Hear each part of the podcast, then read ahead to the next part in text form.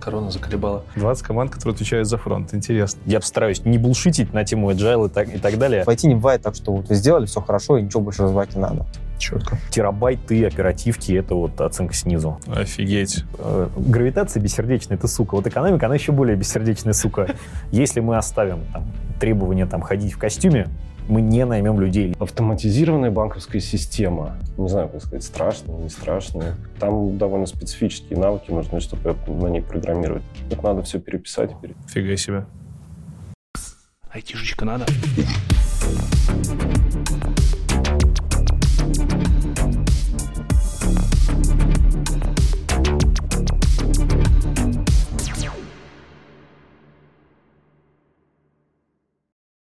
Всем привет, меня зовут Лекс IT Борода, и у нас сегодня интервью, на самом деле, долгожданное про банки. Потому что про банки, про банки, очень много стереотипов в айтишной среде ходит. И эти стереотипы, скорее всего, во многих банках, я думаю, подтверждаются, но сегодня мы будем разговаривать на примере Райфайзенбанка. Я не понаслышке знаю, что вы достаточно технологичная компания. Более того, я являюсь клиентом Приорбанка, который как-то наверняка связан с Райфайзенбанком. Очень радуюсь, связан, да. И интервью у нас сегодня мультиинтервью. Будет несколько участников. И, в частности, первый Сергей Мельников. Всем привет. Да, CIB, CTO. Да, Дай как-то вот расшифровку. А CIB — это вот название той части банка, за которую я отвечаю, Corporate and Investment Banking. А CTO, ну, это вот лычка, должность, а, как это, что я CTO вот этого домена. Ну, то есть это вот одна из частей, большая часть банка, а, которая занимается корпоративными клиентами, инвестбанкингом и так далее. Ну и, в общем-то, это одна из самых технологичных частей банка. А, И вот я CTO вот этой вот, вот этой большой организации. Руководишь. Руковожу. Леша Ванин. Леша Ванин. Как правильно называется твоя текущая позиция? Моя позиция текущая называется, правильно, Chief Technology Officer uh, for Retail and SME. Так, сокращенно CTO. Да, CTO. CTO. Отлично, разобрались.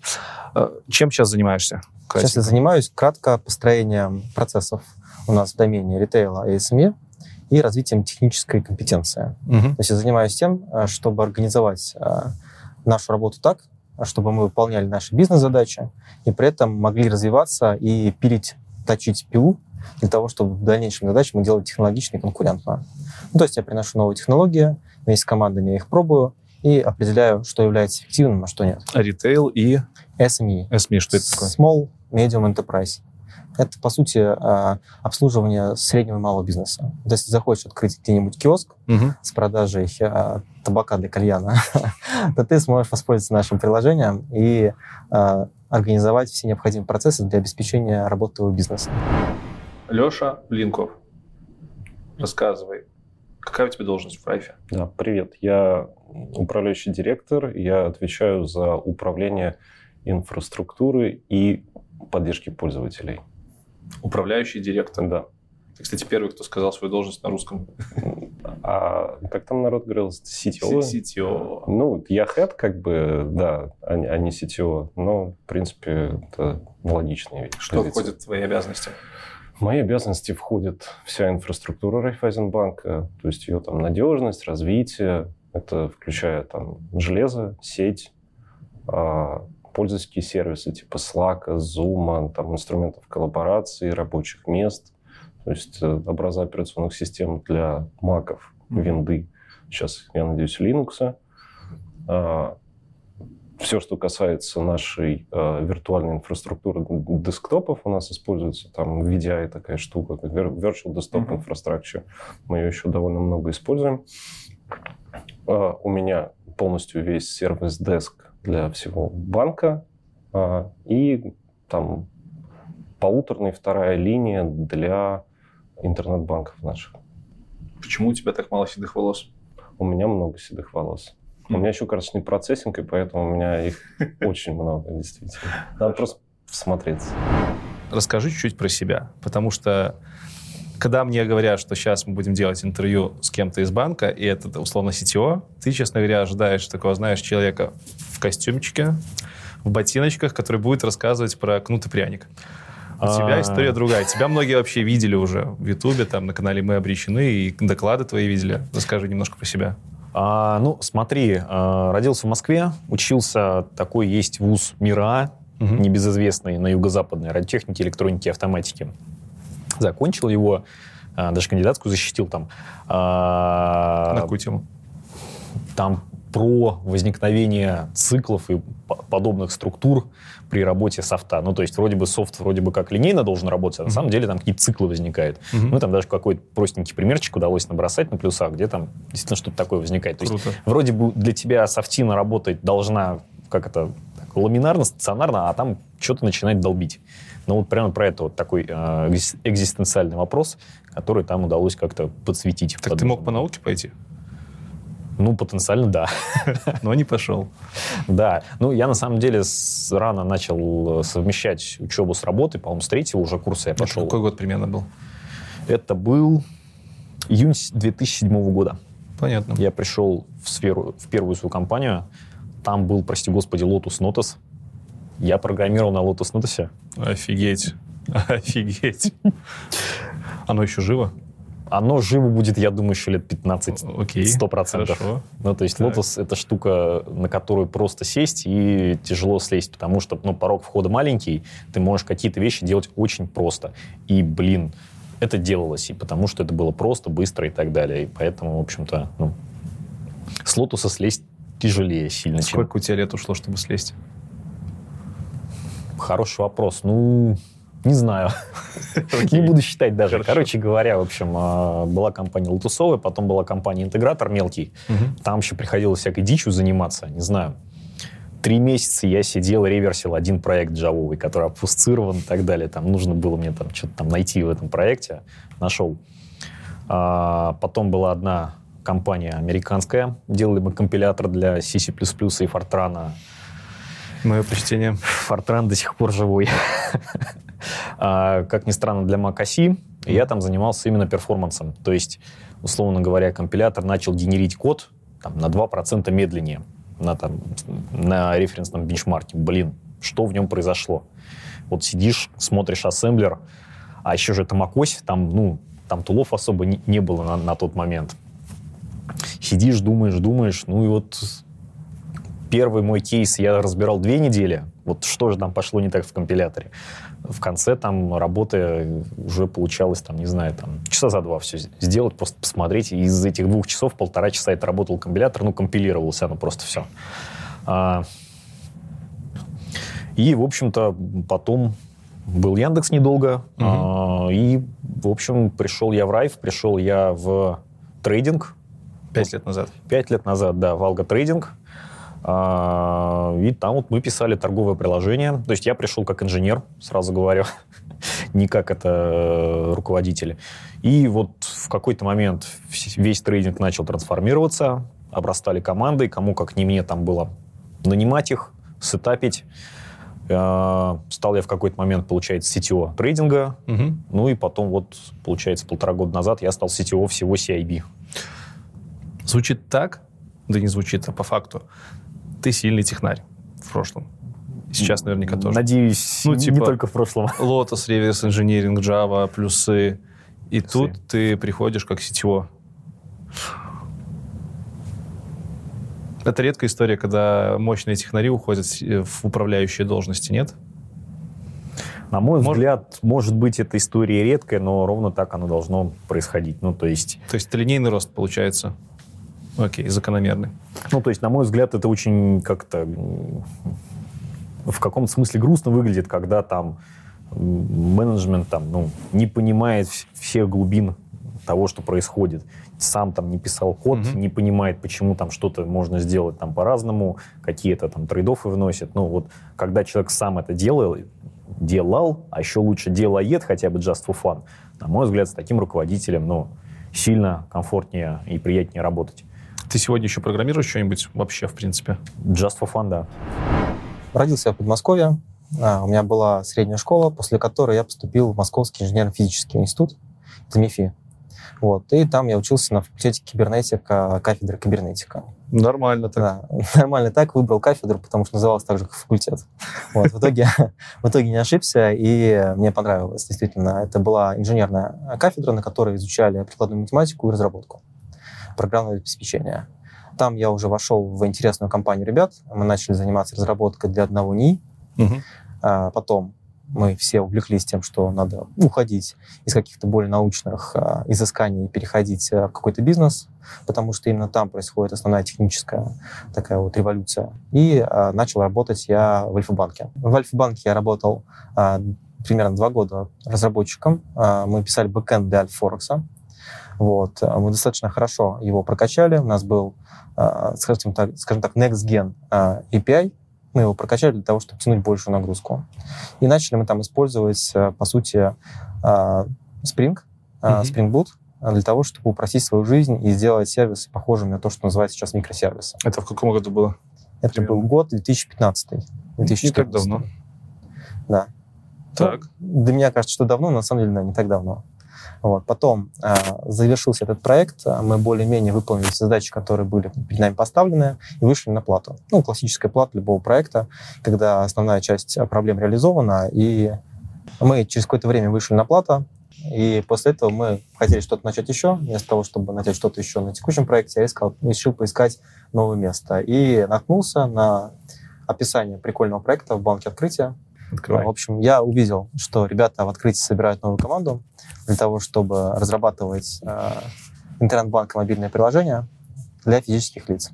Я пришел, познакомился с командой, оказалось, что это очень камерная команда из таких единомышленников, которые хотят совершить что-то новое, и для них не важно контекст, что это не айтишная компания, что это банк, и мы верили все вместе в результат. Я, в общем, в это влюбился и пошел работать с ребятами. Я в основном концентрировался на бэкэнде, Мгм. у меня был уже опыт разработки мобильного приложения. В Альфа-банке я тоже поз- успел позаниматься мобильной разработкой.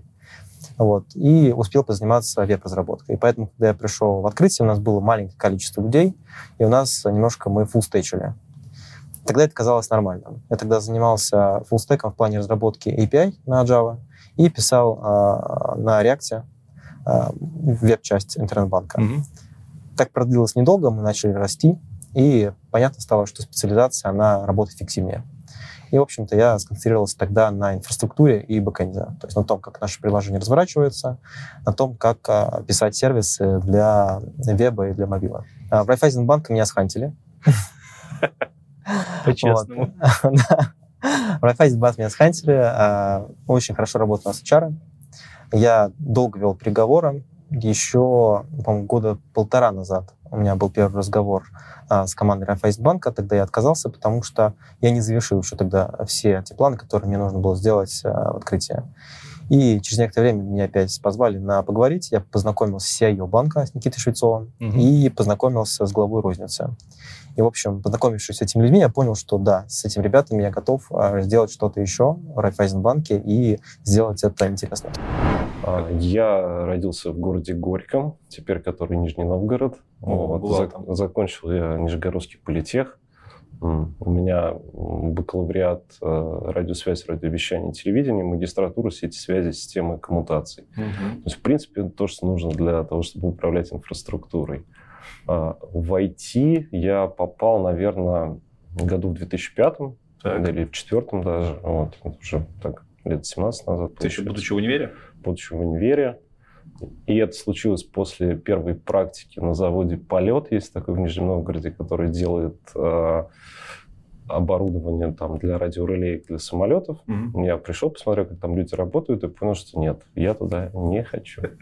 Ну, вот, я узнал, сколько они зарабатывают. В этот момент у меня очень сильно как-то мне захотелось войти. Так. Вот. И после этого я работал а, где-то в районе месяцев восьми в одном, од- одной нижегородской компании, которая делает телекоммуникационное оборудование, в частности, там то, что называется СОРМ, система опер- содействия оперативно-розыскным мероприятиям. Тогда это еще было не так, как сейчас, да. Вот. А после этого 10 лет э, следующие мои работы были связаны исключительно со стартапами различными. В 2016 году я э, решил переехать в Москву. У меня было несколько офферов, и мне тогда самый интересный показался Сберовский. Вот, и я пришел в Сбербанк, делать Сбербанк онлайн.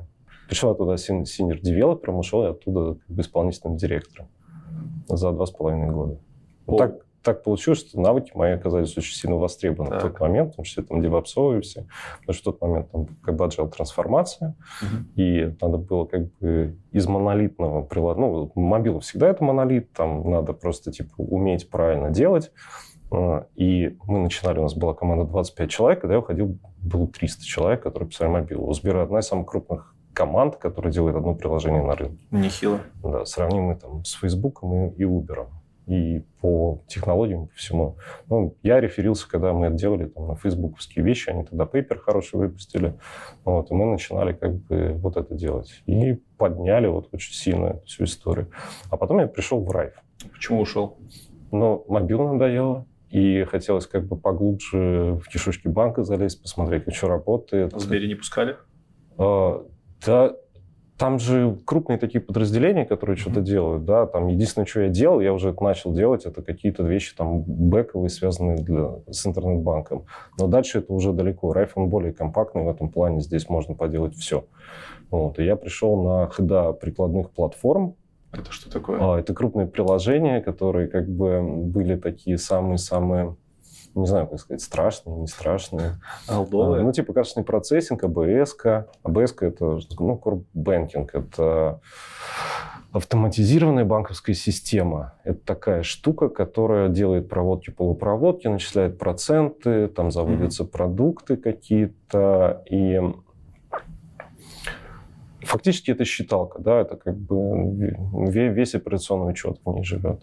Это Ну же вот. так скучно, нет? Это штука, которая супер нагруженная, и так как мы вообще про инфраструктуру хотим поговорить, и мы про это можем отдельно поговорить, потому что это очень интересная история.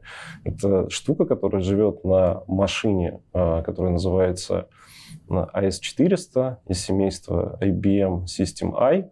Вот. Это что-то старое? Это Вообще это новая вещь, ну, то есть если ее как бы представлять, да, когда там слово mainframe, ты можешь представить комнату, в которой стоит там десяток каких-то холодильников, ну, или каких-то больших штук, да, она гудит вся, там, греется. Вот. Сейчас, конечно, это все одностойка всего лишь, вот. но это современная машина, вот, но код на ней, конечно, не очень современный. Э, И тут я просто знаю, что ты интересовался историей, если там в банке Кобол, да, например. Ну, это нашумевшая история недавно, Вот. когда в Америке там резко, пом- помнишь, каббалистов э, вакансий просто мега много появилось. Да, а их вообще как бы, они дорогие, их много, да, вот. Но Кобола нет, но на этой штуке, да, там вот эта вот абс это, господи, она называется Bank Fusion Midas, она написана на языке э, RPG, э, Report Program Generator. Это язык компании IBM, он, первая его версия появилась в 1959 году. Вот, какая-то из э, более-менее таких свежих в 2001 там ООП-шные какие-то штуки появились. Вот, и эта машина, она очень сильно отличается от того, к- как все в индустрии привыкли, как бы, ну, чем пользуются. Да? Там, да, там, например, там, типа, часть операционки – это база данных. То есть там IBM DB2, у них есть как бы инсталляции, которые как бы на Linux и Windows, да, а есть вот на AX, а есть вот та, которая на S400, она является частью машины. И там просто типа очень высокая такая локальность данных, она близка к операционной системе, за счет этого все работает быстро. Вот. Но, в общем, да, там довольно специфические навыки нужны, чтобы на ней программировать. На ней можно писать код на C, на RPG и, и что-то на Java, но там, конечно, Java немножко не так. Она до сих пор работает, в смысле, это машинка, Да, которая... она в процессе? работает, она развивается, да. А нафига она нужна? Ну, типа, почему существуют такие сложные аппараты с такими диковинными штучками в банках, если можно ну, Потому что сервачок какой-нибудь поставить? очень мало... Ну, ну, смотри, во-первых, э, очень мало, наверное, просто на рынке решений, да, которые по-другому работают. А специфика какая тут? Никакая история только. Это надо все переписать и переделать. Сразу хочу спросить, насколько в, банк, в Райфайзенбанке айтишка отделена от реального сектора? Потому что есть компании, в которых там типа IT это отдельно, она э, условно на подряде работает у какой-то основной компании, у вас, я так понимаю, Вот тут вот полная противоположность, тут прям скорее синергия одного со вторым. А, Я могу там сказать из, текущий момент, что есть, и могу рассказать прямо, как к этому пришли, но это, в общем, отдельный э, разговор. Но по факту сейчас есть набор команд, команды максимально независимые, команды, э, я постараюсь не булшитить на тему agile и так, и так далее, команда состоит из людей разных специальностей, разработка, QA, DevOps, да, это иногда и не только, как это, методология, философия, но иногда и люди конкретные, бизнес-эксперты, а, аналитики, а, продуктовнеры и так далее. И вот когда вот мы свешиваем вот этих вот людей в одну команду и даем им общие таргеты, и как это, и даем им карт-бланш и ресурсы для того, чтобы они могли что-то сделать, ну, в общем, на мой взгляд, процесс идет сильно лучше, чем вот это вот старое там а теперь мы напишем ТЗ. Блин, ты сейчас описал типичную айтишную компанию, а где все кассиры, финансисты, юристы, ну, в смысле, вот традиционные банковские работники, они тоже есть? Ну, смотри, ну, есть, есть, конечно же, подразделения, где вот именно вот эти вот люди, про которых ты говоришь, а, но именно вот подразделения, которые отвечают за продукт development, за ну, разработку продуктов как таковых, mm-hmm. они, они все такие. Более того, ну вот финансисты или не финансисты, вот на мой взгляд, кто лучше финансисты, вот, ну, какое у них образование, вот как ты думаешь? Математическое? Ну, в общем, близко. Вот на мой взгляд, вот лучшие экономисты слэш финансисты это физтех плюс рэш. Вот это вот топчик, на мой взгляд. Логично. Хорошо. Давай переступим к теме банков пять лет назад, ты говоришь, пришел, и ты там за кулисами рассказывал условно, что тогда еще особо никаких процессов не было, ты начала нанимать первая команда для трейдинга. Вот как происходил этот процесс трансформации? То есть что было и что сейчас стало в компании с точки зрения IT? Ну вот смотри, расскажу вот на примере там CIB, угу. моего там домена.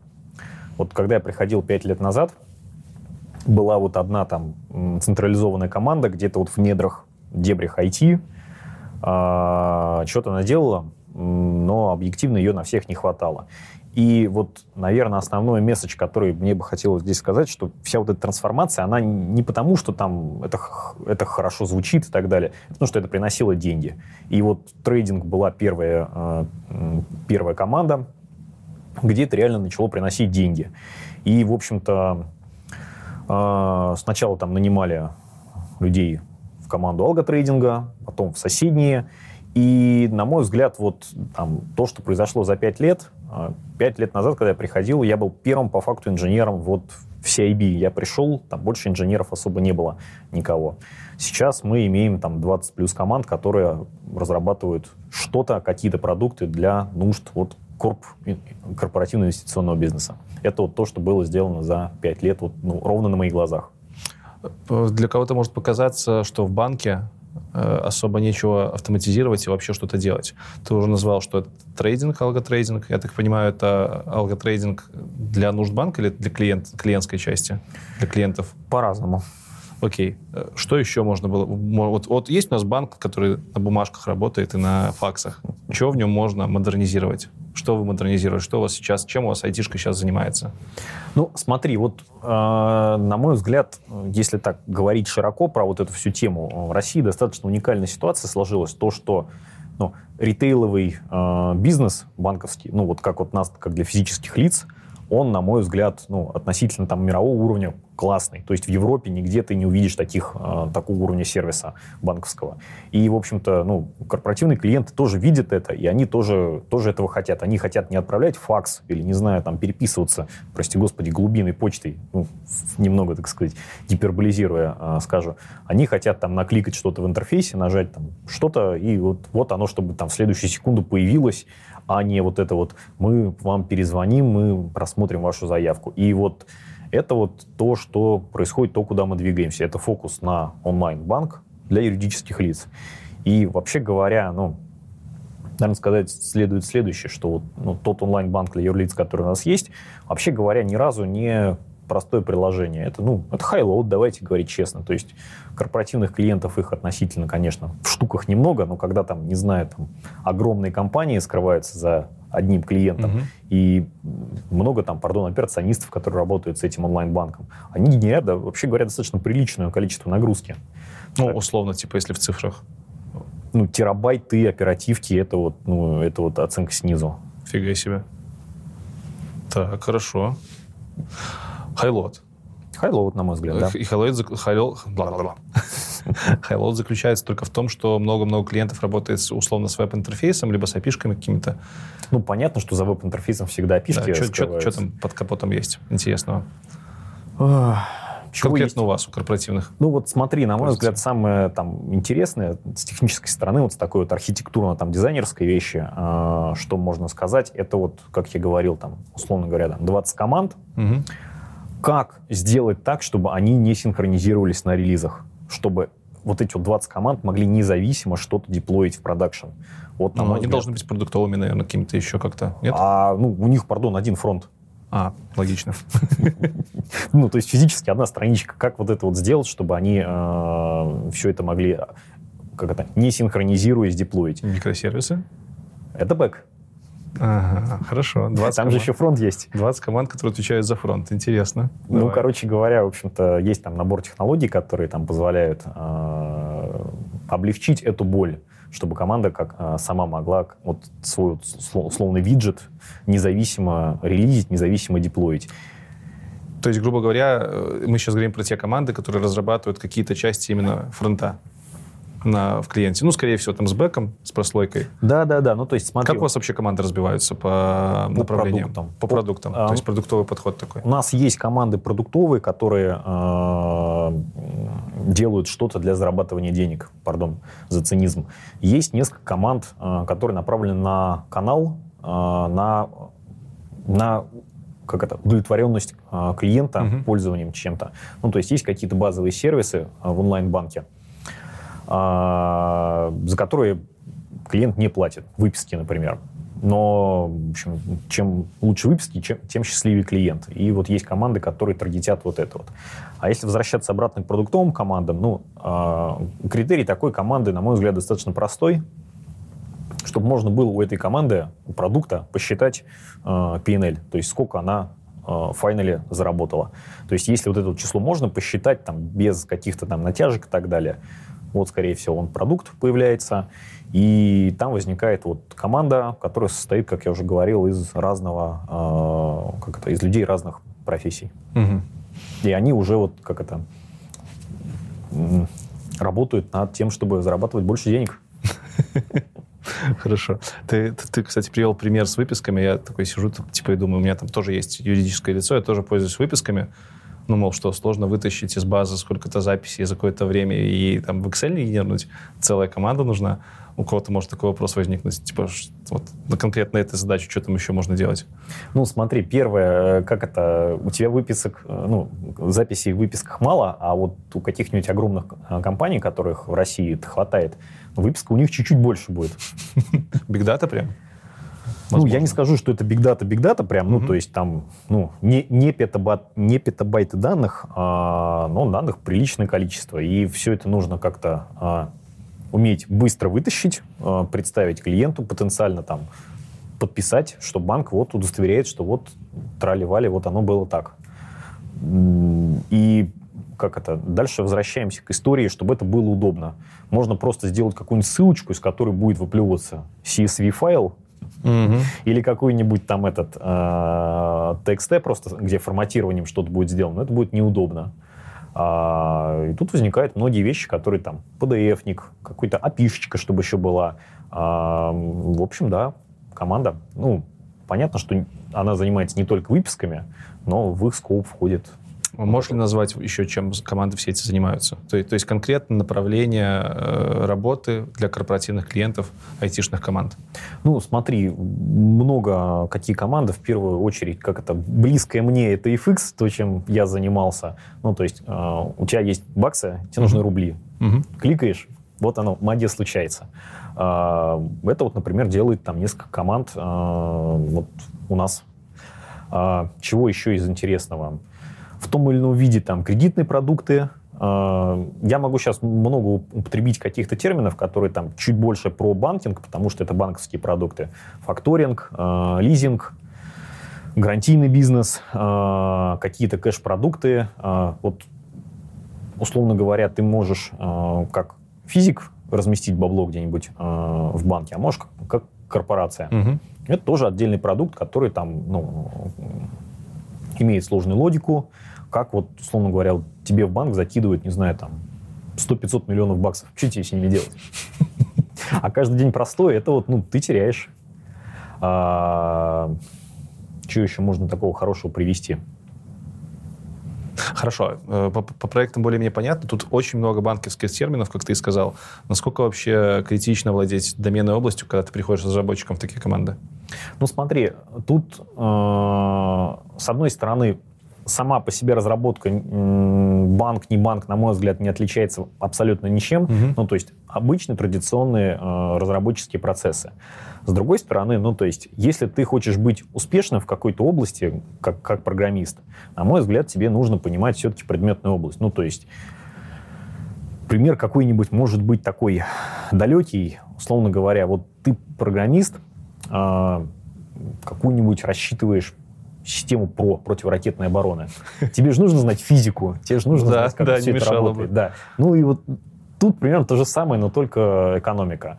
И вообще говоря, вся вот эта история с математикой, которая скрыта в финансах, она, на мой взгляд, реально достаточно интересна. То есть вот есть такой продукт банковский, э, называется опцион. Э, я тебе продаю опциональность купить что-то по какой-то фиксированной цене. Вот сколько это стоит? Не знаю. Вот, оказывается, за этим скрыта реально достаточно большая э, сфера математики. Есть отдельный там раздел э, финансовая математика. Ничего себе. Да, э, и там очень интересна вот формула, которая вот тебе говорит, сколько стоит вот опцион, формула Блэк-Шолца. Как вот она, вообще говоря, возникла? То есть э, один товарищ экономист э, выписал уравнение дифуры, которые вот вроде бы, по его мнению, должны описывать прайсинг опциона. А, пошел к своему приятелю, математику, и говорит, блин, что-то не могу решить. Скажи мне, как вот эту вот систему дифуров решить? А, и приятель математик говорит, дружище, да это же уравнение теплопроводности. Вот тебе книженция. Шикардос. То есть вот тебе там все граничные условия расписаны, вот тебе вот решение. И вот ну, связь э, финансов и математики, на мой взгляд, там ну, 100%. Угу. То есть все вот эти вот виртуальные э, процессы, они действительно описываются хорошо математикой. Вот в IT не бывает так, что вот вы сделали все хорошо и ничего больше развивать не надо. В Райфайзенбанке сейчас есть хорошие процессы, с помощью которых мы можем вводить на продакшн наши сервисы, можем делать их стабильными, можем делать их быстро относительно, конечно. Но перед нами стоит еще очень большое количество вызовов. Угу. И зачастую такие штуки, как скорость разработки, удобство разработки, невозможно решить просто кодом. Ну, просто там, давайте лучше писать код, давайте лучше возьмем фреймворки и выдадим всем разработчикам там по маку. Ну, так не работает. Надо построить э, правильные процессы того, чтобы организация сама давала возможность разработчикам и людям, кто э, помогает в общем-то, разработчикам, аналитикам, тестировщикам, менеджменту быть эффективными в компании. То есть вот сейчас у нас, например, когда выходит человек на работу, у него в первый день есть ноутбук со всеми доступами. Угу. Вот. Это очень хороший показатель, и действительно это ну, вдохновляет ребят, которые выходят. Тут вышел, у него нет никакого делея, он пришел в команду, у него уже вот есть, он может коммитить. Четко.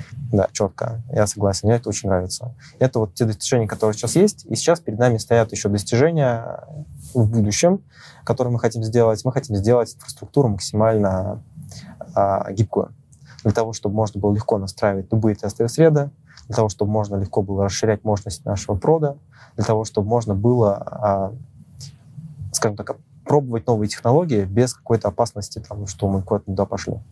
Вот. И сейчас вот у нас развивается куберкластер, угу. о котором, я думаю, мои коллеги еще расскажут и развиваются подходы по continuous integration, continuous delivery в этот кубер-кластер. Мы вот сейчас находимся на пороге сливания туда наших сервисов всех. Часть уже там запущена, но вот мы хотим а, сделать это основным нашим инструментом. Ты человек, который поработал в дофигическом количестве банков. В трех. Ну, это много. Это в три раза больше, чем у среднестатистического айтишника. Отлично, да. Можешь ли ты выделить какие-нибудь а, основные отличия работы в банке, может быть, по рассказам, там, ну, условно говоря, ты работал до банков в компаниях не банковских? Я работал в айтишной компании, да, но она все равно была из госсектора. Давай тогда так. Мог бы ли ты выделить какие-нибудь отличительные черты работы в банках? Конечно. Как айтишник? Я хорошо понимаю, что такое да. IT-рынок. Я хорошо понимаю, что из себя представляет работа в пьюр таких IT-компаниях. Mm-hmm. И работа в банке, она сейчас стремится симптотически к тому, чтобы быть такой же, как IT-компания. асимптотический, потому что никогда не будет такой же, ибо у нас есть банковская лицензия. Что это такое? Это, по сути, некоторый документ, а, который а, заставляет тебя, как сотрудник этого банка, соблюдать определенные правила.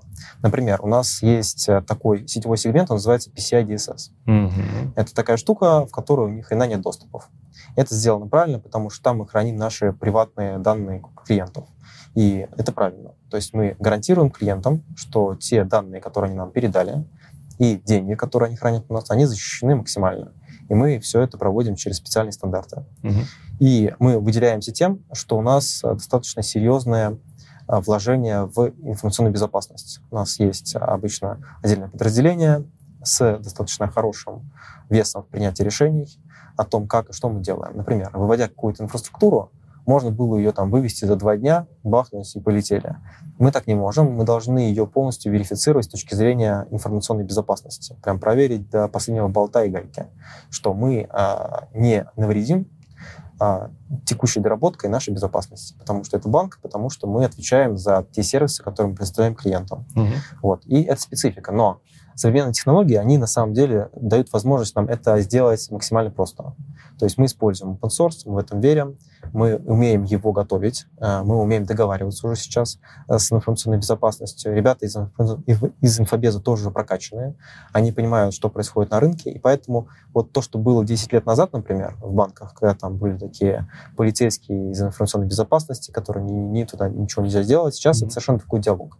Сейчас это больше диалог айтишников с айтишниками, которые понимают, как сделать тот или иной процесс эффективно. И вот мы, я считаю, что в Райфайзенбанке тоже уже находимся на достаточно хорошем уровне зрелости по переговорам с информационной безопасностью. Давай, наверное, поговорим еще про специалистов, которые здесь работают, именно айтишников.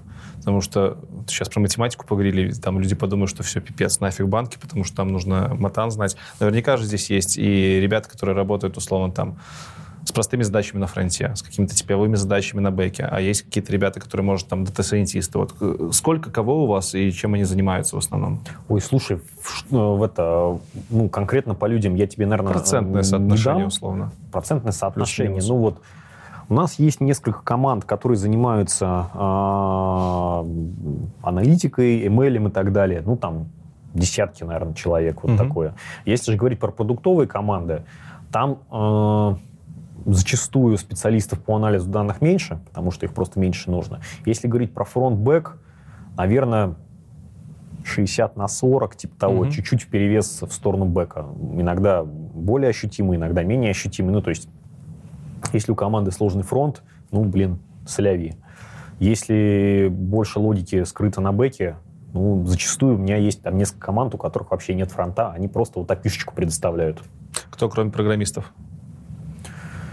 Девопсы? А, Конечно же, девопсы. а, Сразу вопрос, зачем девопсы? У вас что, своя инфраструктура? Ох, да, у нас своя инфраструктура. Ух ты. Так. А, Так, девопсы есть иногда аналитики, а, Тестировщики? QA. Окей. То есть окей. мне не очень нравится, когда их называют тестировщиками. то Quality assurance, Quality специалисты. assurance, да. Я как, сам в прошлом quality assurance инженер. А, QA есть, кого я забыл, кого я забыл. Ну, люди, которые чуть больше там в сторону там дизайнеры, а, UI, UX специалисты, бизнес-эксперты, которые знают вот эту вот всю подноготную там продукта, продуктовнеры, вот, наверное, вот основные там вот, кто в командах есть, вот это вот они. Вопрос у меня следующий будет про технологии, то, что хотят услышать стопудово. Как- Какие, какой технологический стек, языки программирования вы себе выбираете и почему? Смотри, а, у нас есть Давай, разные... давай про фронтовиков, бэкендеров вот в основном поговорим, а потом уже, если надо, углубляться будем. Ну, смотри, я, наверное, больше в первую очередь скажу за бэк. Как Давай. вот Ну вот самое интересное, то, на чем все жиждется по факту. по факту, да. А, самая там core технология, на мой взгляд, это Java. А, есть немного Kotlin. Так. Kotlin прорастает прям активно. Есть м, немного скалы. Мгм. А, фронт это а, для фронта это в первую очередь React, а, для бэка это Java во всех ее проявлениях. Ну, то есть С чем связан этот выбор? Ну, то есть Java, я так предположу, наверное, потому что Java очень стабильна в своих релизах. Нет? На мой взгляд, нет, ни разу. Ну, то есть вот для меня Так, в чем профит Java? Быстрый старт. Ну, то есть я могу быстро сделать что-то работающее. Почему не PHP? Там еще быстрее. Готов библиотек меньше, А, экосистема. Ну да. Ну, то согласен. есть вот я, я не программировал на PHP, к сожалению. Плюсы. Хо-хо. Ну да, порог вхождения. Окей. Извините, беру слова обратно. Как это? Когда мне нужен какой-то фреймворк, э, не знаю, там, для процессинга JSON. XML-ников, не знаю, каких-нибудь CSV-файлов, э, вбиваешь в гугле Java, фреймворк, фо, там, трали чего. Он тебе выдает библиотечку, ты ее вставляешь в Maven или Gradle, фигак, она у тебя есть. Плюсы, это же, это же ад. Напиши свою с нуля. И будь уверен. Да, и потом еще поддержка. Окей, Kotlin. Э, На замену Java что-то Скорее в дополнение. в дополнение. Мгм. Ну, то есть, А, например, в каких моментах? Ну, они же полностью взаимозаменяемы по факту. Java, Kotlin. скорее тут, если команда очень хочет, и у нее Мгм. есть ресурсы это все э, саппортить, ну, наверное, нельзя игнорировать то, что Kotlin э, становится м, используем для бэкэнда языком. Э, Scala. Часто слышу, что функциональщина в банках прям востребована, что на ней делается. Часть э, корных вещей онлайн-банка сделана на скале. Ну, За счет ее скорости, я так понимаю. Скорее вот это, наверное, как это, ну, решение когда-то принятое, логику его я, наверное, не скажу. Мгм. Но, в общем-то, это скорее данность. Вот, вот для меня в текущий момент скала — это данность. Фронтенд — это у нас JavaScript, естественно. JavaScript, конечно же, И это React. React, да. Я вот Тут лич- какой-то осознанный выбор был или просто там React, больше всего разработчиков, просто в освоении погнали? Да, ну там были в свое время там споры на тему React versus Angular. Ну, пять но- лет назад, по-моему, React только-только начинал там с Angular. Ну, Ну, в смысле, да, Angular везде был. Это, кстати, вопрос, почему не Angular? Пять лет назад Angular вроде как прям был Ну, там не пять лет, конечно, назад решение было принято про React. попозже, да? Попозже, да, года там, не знаю, там 3-4, Мгм. типа того. Но файнали все сейчас пишут React, и, в общем-то, ну, я не вижу в этом проблемы пока что. Каких специалистов больше всего не хватает? Джавистов. джавистов, бэкэндеров. Вообще вот этот вот, э, это, это стереотип или нет, что в банковских сферах очень мало, большая, большая недостача кадров? Вот ты как по своему опыту, Я как можешь думаю, сказать? что это скорее... Ну, вообще мы... Скорее, скорее это свойство любой большой компании. Ну, то есть вот реально откроешь там любые там список вакансий м, американской большой компании любой, там столько народу требуется. То есть это скорее, ну, это скорее состояние стабильное для больших компаний, на мой взгляд. Подробнее про команды, которые под твоим руководством, чем они занимаются, что делают. У меня есть два типа команд. А, Есть команды, которые находятся в бизнесе. И это команды, которые развивают конкретные кусочки нашего бизнеса. Например, ипотеку, потребительские кредиты. Мы развиваем бизнес некредитный. А, У нас там есть команда, которая называется Instant Easy. У нас есть команда, которая называется Engagement. Она занимается разными приколюхами для того, чтобы привлечь внимание клиента. Отчасти она делает, например, кэшбэк. О, прикольно. Вот. И есть команды технические. Технические команды — это такие платформенные команды, которые создают необходимые инструменты для того, чтобы реализовывать тот или иной бизнес-функционал и выводить его, например, в мобильное приложение. А вот эти команды, которые ипотеки, кэшбэки, они не содержат технических специалистов? Они все содержат технических специалистов, просто у них мат ожидания склонено к реализации бизнес-функций. Например, Понятно. если ты хочешь сделать, например, ипо- ипотеку в мобильное приложение максимально быстро, то это будет делать команда ипотеки, потому что там есть бизнес, который знает, как это сделать эффективно и может это посчитать. Там разработчики точно такие же, как и в, другом, а, в другой любой команде, а, full stack, то есть там ребята, которые могут сделать все end-to-end, но просто у них вот именно мат ожидания, их работа, она склонена в сторону вот реализации этой конкретной бизнес-функции. А есть платформная команда. Например, у нас есть команда платформенная, называется Air Online Platform. Это команда, которая занимается разработкой core-сервисов, ну, основных сервисов технических для работы нашего мобильного приложения Online. Вот, например, сервис аутентификации. Это такая сложная штука, которая... Аутентификация. А, А, аутентификация. аут. Авторизация, Мгм. аутентификация, да. То есть как нам понять, что ты — это ты, и как нам тебя авторизовать, например, по, по мобильному телефону. Вот эти ребята делают вот такие штуки. Это высоконагруженные сервисы, которые требуют э, длительной проработки и влияют э, на все сервисы, которые в той или иной степени реализуются в нашем мобильном приложении. Высоконагруженные, потому что много пользователей. потому что любой клиент, который заходит в мобильное приложение, он обращается именно в этот сервис. И каждый раз, когда ты делаешь запрос, этот запрос идет а, в этот сервис. Это такой, по сути, стержень, который держит а, мобильное приложение. Я просто не представляю, сколько клиентов у Райфа, физиков. 3 миллиона. Воу. Ну, нормально. Да Если Ну, каждый, нормально. каждый даже раз в день зайдет, то уже так неплохо. Ну, в общем, а, мы не Сбер, понятно, что мы не- сейчас не говорим о том, что мы такие же гиганты, но мы один из а, крупных частных банков. Мгм. Вот. И э, разница этим, между этими командами в том, что у бизнес-команд, у них фокус на бизнес, и они понимают, как реализовывать бизнес-фичи, но при этом они могут контрибьютить, разумеется, какие-то общие технические решения. Это вот одна из тех, наверное, политических линий, которая для меня важна. Мы сейчас говорим о том, что наша команда переходит в некую концепцию, которая называется internal open source, когда у нас есть общий GitLab, GitLab — это общий спейс, где ребята могут видеть весь код, который мы пишем в ритейле, и а, это позволяет проще и быстрее понять, как и что где реализовано. Мгм. То есть для того, чтобы понять, что там работает в соседнем сервисе, не надо там дергать ребят с соседнего сервиса, ты открываешь их э, репозиторий в Git, Пойди да почитай. да, и почитай, посмотри аналитику, посмотри, что там происходит, и вот мы э, в эту сторону идем, и это позволяет в том числе контрибьютить что-то в те сервисы, которые непосредственно не являются в твоей... не находятся Так твоей- можно? Так можно и так нужно. Прикольно. Да. А это поощряется или в свободное время пошел за Это контрибьюцию? упрощает твою жизнь. Ага. То есть ты это делаешь не просто потому, что ты захотел, То есть, словно понадобилось, пошел, Да. сделал. Да. Ну, например, ты хочешь Прикольно. добавить какой-то новый тип операций, Мгм. и для этого тебе нужно что-то сделать для аутентификации этой операции. Ну, и, соответственно, ты должен куда-то это пробросить. Это соседний какой-то сервис технический, ты должен, должен что-то контрибьютить. И если ваш технический бэкграунд, он схож, то есть вы пишете примерно в одних и тех же технологиях, то это позволяет очень быстро э, делать доработку соседних А сервисов. как это все мачится на процессы? Как это все мачится? Ну, то есть, окей, я влез в GitLab, сделал изменения, впушил, ну, меня явно за это вот так вот сделает. Ну, Конечно, себя сделают вот так, если не будет процесса. Поэтому есть такое понятие, как merge request. Мгм. мы а, делаем нек- некоторый ownership над определенной группой сервисов для команды. То есть есть команда, у нее есть группа сервисов, и она является, по сути, оунером. И там есть группа людей, кто может согласовать в обязательном порядке, должен согласовать некоторые изменения, оформленные в виде merge request. Вот. И а, это позволяет упорядочить этот беспорядок, энтропию уменьшить и сделать так, чтобы ты не мог а, везде наконтрибьютить так, что потом не откатишь Мгм. а сделать это под контролем тех людей, кто согласует это. И тут основная сложность заключается в том, чтобы не перегрузить вот этих оунеров, чтобы на них там не свалилось огромное количество каких-то изменений, ченджев, которые надо проревьюить. А всякие бэклоги, там, таски.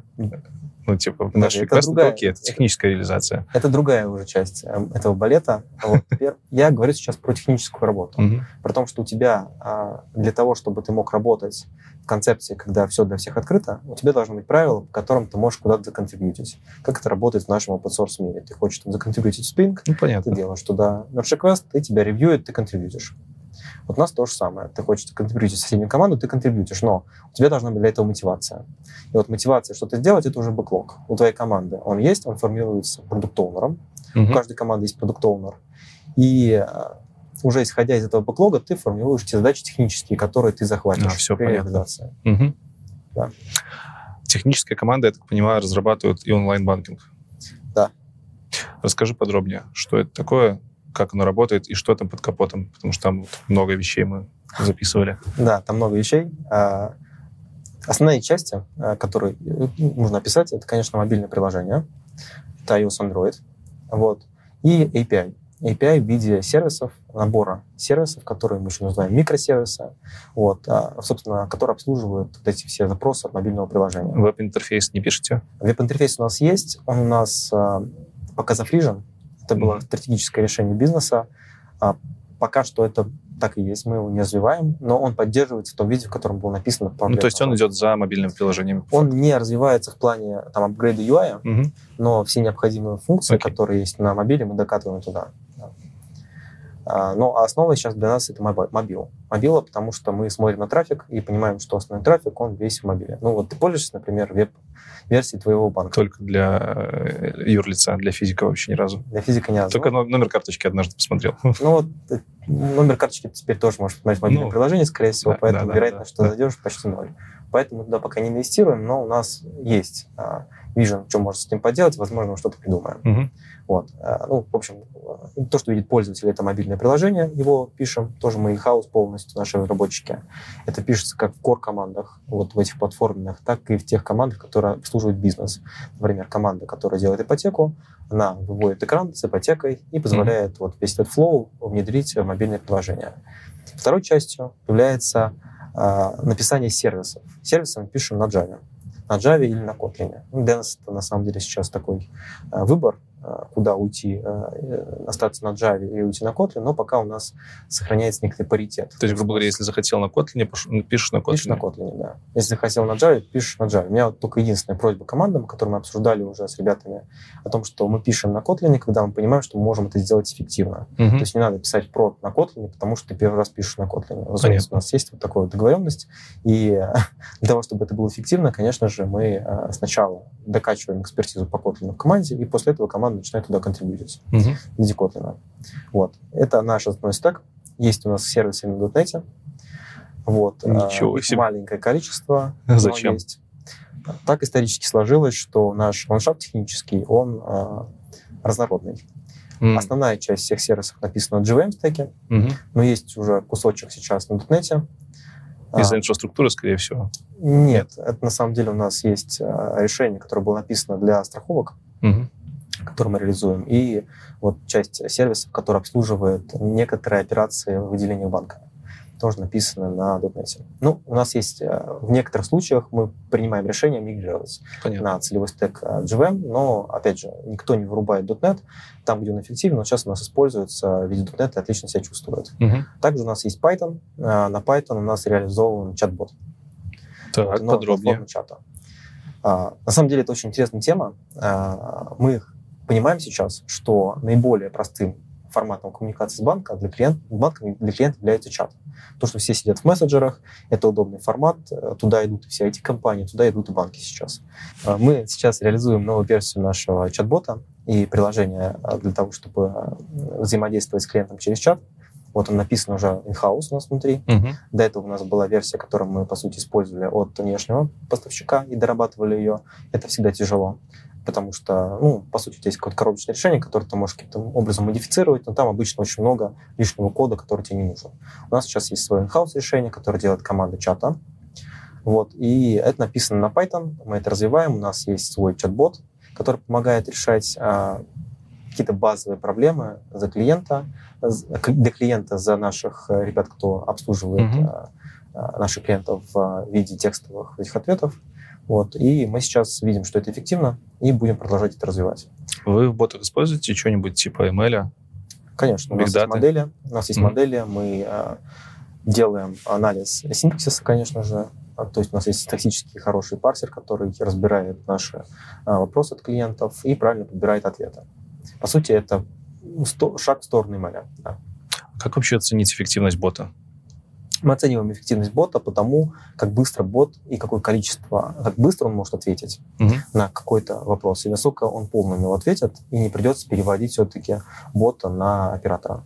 Это по большей части э, справочник? Или он умеет что-то прям там, проактивное делать? Ну, э, сейчас вот тот э, век, когда развивается действительно этот ML, Мгм. развивается искусственный интеллект, но вот есть там куча мимасов, которые показывают, что если там снять там э, маску с этого АИ, АИ, там получается, что у тебя будет по факту такое большое ветвистое дерево. Мгм. На самом деле, если там упрощать, то это так и есть. То есть, по сути, мы имеем э, сейчас очень умную сетку, которая может, в зависимости от разных кондишенов, выводить разные результаты. Какой-то пока АИ нет. Э, Я думаю, что появится в какое-то будущем, и мы, опять же, асимптотически к нему идем. Мгм. Но вот сейчас это больше, конечно же, такая диалоговая интеллектуальная система, которая отвечает на определенные типы вопросов определенным образом.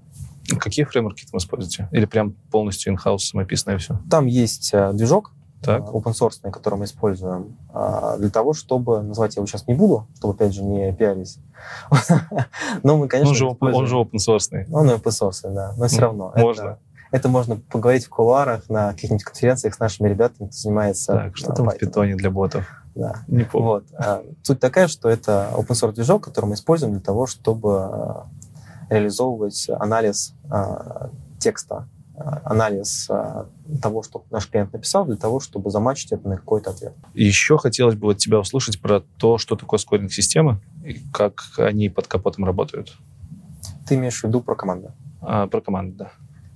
Ну смотри, у нас а, на самом деле очень много ответственности по тому, как скорится задачи, спущено в команды. Мгм. У нас по- побит весь бизнес на agile команды, Мгм. и каждая agile команда это является основой нашей оргструктуры.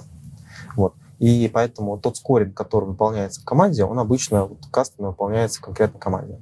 То есть какие-то модели, которые выбирает продукт оунер как это скорить, а, он это делает для того, чтобы оценить, как та или иная задача повлияет на те метрики, которые поставлены у этой команды в MBO.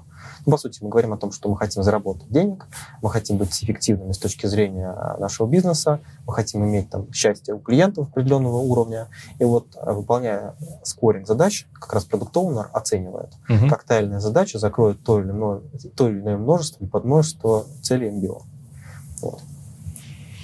И, по сути, он после этого формирует бэклог, и э, вот это все превращается в такой пайплайн задачи, который делает его команда. Получается, у вас продуктовая команда. Ты говоришь, про- продукт. Да. У нас продуктовые команды, те, которые под бизнесом находятся. А есть технические команды, которые не находятся под А, ну, у бизнесом, них- у них уже другая Мгм, история. мгм. Сложно ли было продуктовой команду расти? Потому что это больная тема для многих этих компаний. Э, Разработчики, команды делают типа задачу до готовности, и дальше им фиолетово. В то же время есть ком- ваши бизнес-команды, которые еще думают про деньги, они должны думать, они, наверное, бывают бюджеты. Вот процесс введения продуктовых команд, ты его застал или нет? Я его застал, когда он уже почти сформу- сформулировался Мгм. полностью, но мы сейчас находимся, опять же, на пути. А, Мы а, развиваем те практики и те процессы, которые у нас есть, но основной посыл, он был и остается единый. У нас команда является основной единицей нашей организации. И фишка в том, что они и формулируют то, что они хотят для достижения цели, они это и делают, и они это выводят и на прод. И, по сути, они за это и отвечают. То есть у тебя команда не просто запилила код, закоммитила, запушила и погнали. Она это вывела на продакшн, она еще это поддержала и довела до такого состояния, что при этом это начали пользоваться. Ну, это Но- прям feature development такой. Это конца. development, да, это продуктовая разработка. Но Мгм. для того, чтобы она делала это эффективно, необходимо, того, ш- необходимо, чтобы у команды были нужные инструменты. То есть, чтобы у команды был нужный пайплайн, чтобы работала инфраструктура, чтобы, если что-то нужно кросс-банк, это можно было легко сделать. То есть нужна какая-то вот обвязка и процессы, и технические, и вот человеческие, для того, чтобы это все работало эффективно. И вот как раз это мы и делаем, это мы и готовим. И это является, наверное, основной задачей, которую нам нужно решать для того, чтобы наши команды были счастливы и продуктивны. Тут, кстати, еще по поводу команд вопрос родился, который я вообще забыл всем задавать. Английский язык нужен ли вам в банках, в командах? Разработчикам нужно знать английский, условно, на уровне там какого-то общения? Потому что ну, это популярный вопрос. В аутсорс-компаниях, естественно, там везде тебе нужен английский. В банках есть такое требование? Смотри, у нас на собеседованиях английский никто не проверяет. Мгм. То есть, когда собеседуется разработчик, например, Java-разработчик или iOS-разработчик, у него спрашивают исключительно технические компетенции и проверяют на то, насколько человек готов работать в команде с людьми. Вот. Но я глубоко убежден, что для того, чтобы сейчас приобретать вовремя актуальные знания, ну, тебе английский на уровне чтения нужен стопудово. А На уровне общения уже зависит от твоего, скажем так, желания. У нас в Райфайзенбанк, по сути, есть интернациональная организация, Так, RBI, вот, и у нас есть коммуникация с ребятами из других бранчей. ух ты. Да. И, по сути, имея возможность поговорить с иностранным коллегой, у тебя может хорошо прокачаться и скилл общения. Такие потребности бывают. Э, В ряде команд у нас есть какие-то инициативы, которые требуют в том числе о том, чтобы обсудить ту или иную задачу с коллегами из другого бранча. У меня сейчас прям какой-то инсайт для меня был, что, условно говоря, э, русский Райфайзенбанк коммуницирует там с каким-нибудь, я не знаю, где они еще есть, в Европе. Ну, например, в Вене. В Вене, да, логично. С венским. То есть вы прям даже обмениваетесь какими-то идеями, может быть? Ну, у нас есть сейчас ряд, э, скажем так, задач, процессов, Мгм. которые необходимо сделать на уровне группы. Да, и поэтому коммуникация между разработчиками вполне нормальное дело. То есть у нас, вот, например, платформенная команда периодически встречается с техническими командами из хед-офиса, из Вены, для того, чтобы обсудить общие принципы разработки мобильного приложения.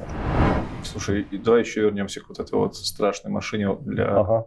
убийство мотивации работать?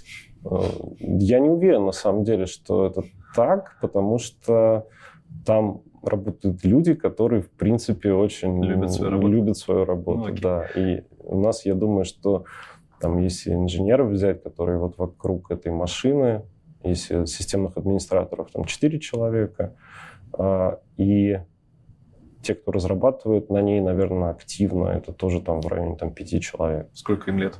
М? Сколько им лет в среднем? По-разному. В среднем? Ну, ну, слушай, я думаю, что где-то в среднем, наверное, 40. Неплохо. Вот. Я что хотел спросить. Я слышал, что вот такие вот решения необычные в банках используются, в том числе из-за кучи сертификаций, которые оборудование должно проходить. Ну, ты имеешь в виду аппаратную сертификацию? Аппаратную, да. Ну, да Или этого нет? нет, это немножко не то все-таки. То есть, условно ну, говоря... Ну, для меня это машина, для меня, да, это историческая данность, с которой я столкнулся. Наверное, если бы мы делали что-то с нуля, мы, наверное, бы как бы делали по-другому. Но АБС написать хорошую а, это все-таки не работа банка, да, типа делать свою АБС. -ку. Нужно очень много ресурсов, mm-hmm. которые не факт, что окупятся, но, это, но, конечно, это сделать можно. Это не то, что rocket science какой-то. Вот. Потом, собственно говоря, я э, перешел как раз э, в управление инфраструктурой. Мы во время agile трансформации долго смотрели, как бы мы сделали команды, у нас, как ребята, наверное, рассказывали, что у нас все очень независимые, ну, да, команды да, да. там способны сами принимать решения. Мы исследовали долго, где мы тормозим, и нам в какой-то момент оказалось, что это как бы в инфраструктуре. Нам надо ускоряться. И, в общем, я пошел модернизировать инфраструктуру. Ты, кстати, первый, кто говоришь про agile трансформацию. Что ты в это вкладываешь? Это было, условно, года три назад, я так понимаю, 4? Ну, ты, смотри, она, наверное, начиналась как-то там в 2018 году. Ну, просто типа трансформация штука, которая никогда не заканчивается. Вот, и вот она сейчас там в инфраструктуре продолжается, mm-hmm. например. И это такой процесс, который, мне кажется, будет длиться вечно. Не, ну типа, если трансформация, значит, из чего-то во что-то мы должны прийти. Вот ну, из чего во что? Что за задача? Мы переходили тогда из э, централизованных команд, которые были вокруг mm. приложений, э, в команды, которые вокруг каких-то продуктов mm-hmm. банковских, либо сервисов, вот, либо платформ. Сейчас у нас такая же история с инфраструктурой. Короче, проверили тебя на прочность с этим здоровенным мейнфреймом, мейнфреймом, сори. Ты знаешь, он не доставлял мне практически за все эти годы проблем, кроме определенных особенностей. Да? А, мы в какой-то момент обложили кэшом на Ignite самые нагруженные а, сервисы, которые на этом мейнфрейме жили. Например, у нас оттуда берутся онлайн-балансы, uh-huh. ну, потому что эта штука, это как бы мастер-система для балансов, и балансы живут там. Если мы хотим как бы, получить вот тот, точно тот баланс, который сейчас у человека на счете, надо идти в нее. Ну, вот. А так как, как бы, она не то, что сильно такая которая, штука, которая про онлайн, да, и про хайлот. Вот. Надо было решить эту проблему. И она решилась так, что около нее появился там, конечно, Ignite с довольно простым там, механизмом инвалидации, вот, и который фактически с нее в тот момент убрал, наверное, по этим опишкам до 80% нагрузки. Вот. Плюс разделили OLTP и OLAP штуки. Ой, это же я не знаю, что это такое. Ну, LTP — это транзакционная нагрузка, LAP да. — это аналитическая. В чем разница? А, транзакционная — это маленькие такие да. транзакции, они должны делаться быстро, угу. потому что, например, на этой же машине происходит завершающая часть карточных авторизаций. Mm. А платежная система дает очень такое небольшое количество времени на то, чтобы провести авторизацию. Вот. А OLAP — это аналитическая нагрузка. Ну, например, ты берешь и делаешь запрос, счет, там, движение по счетам за 5 лет. Вот.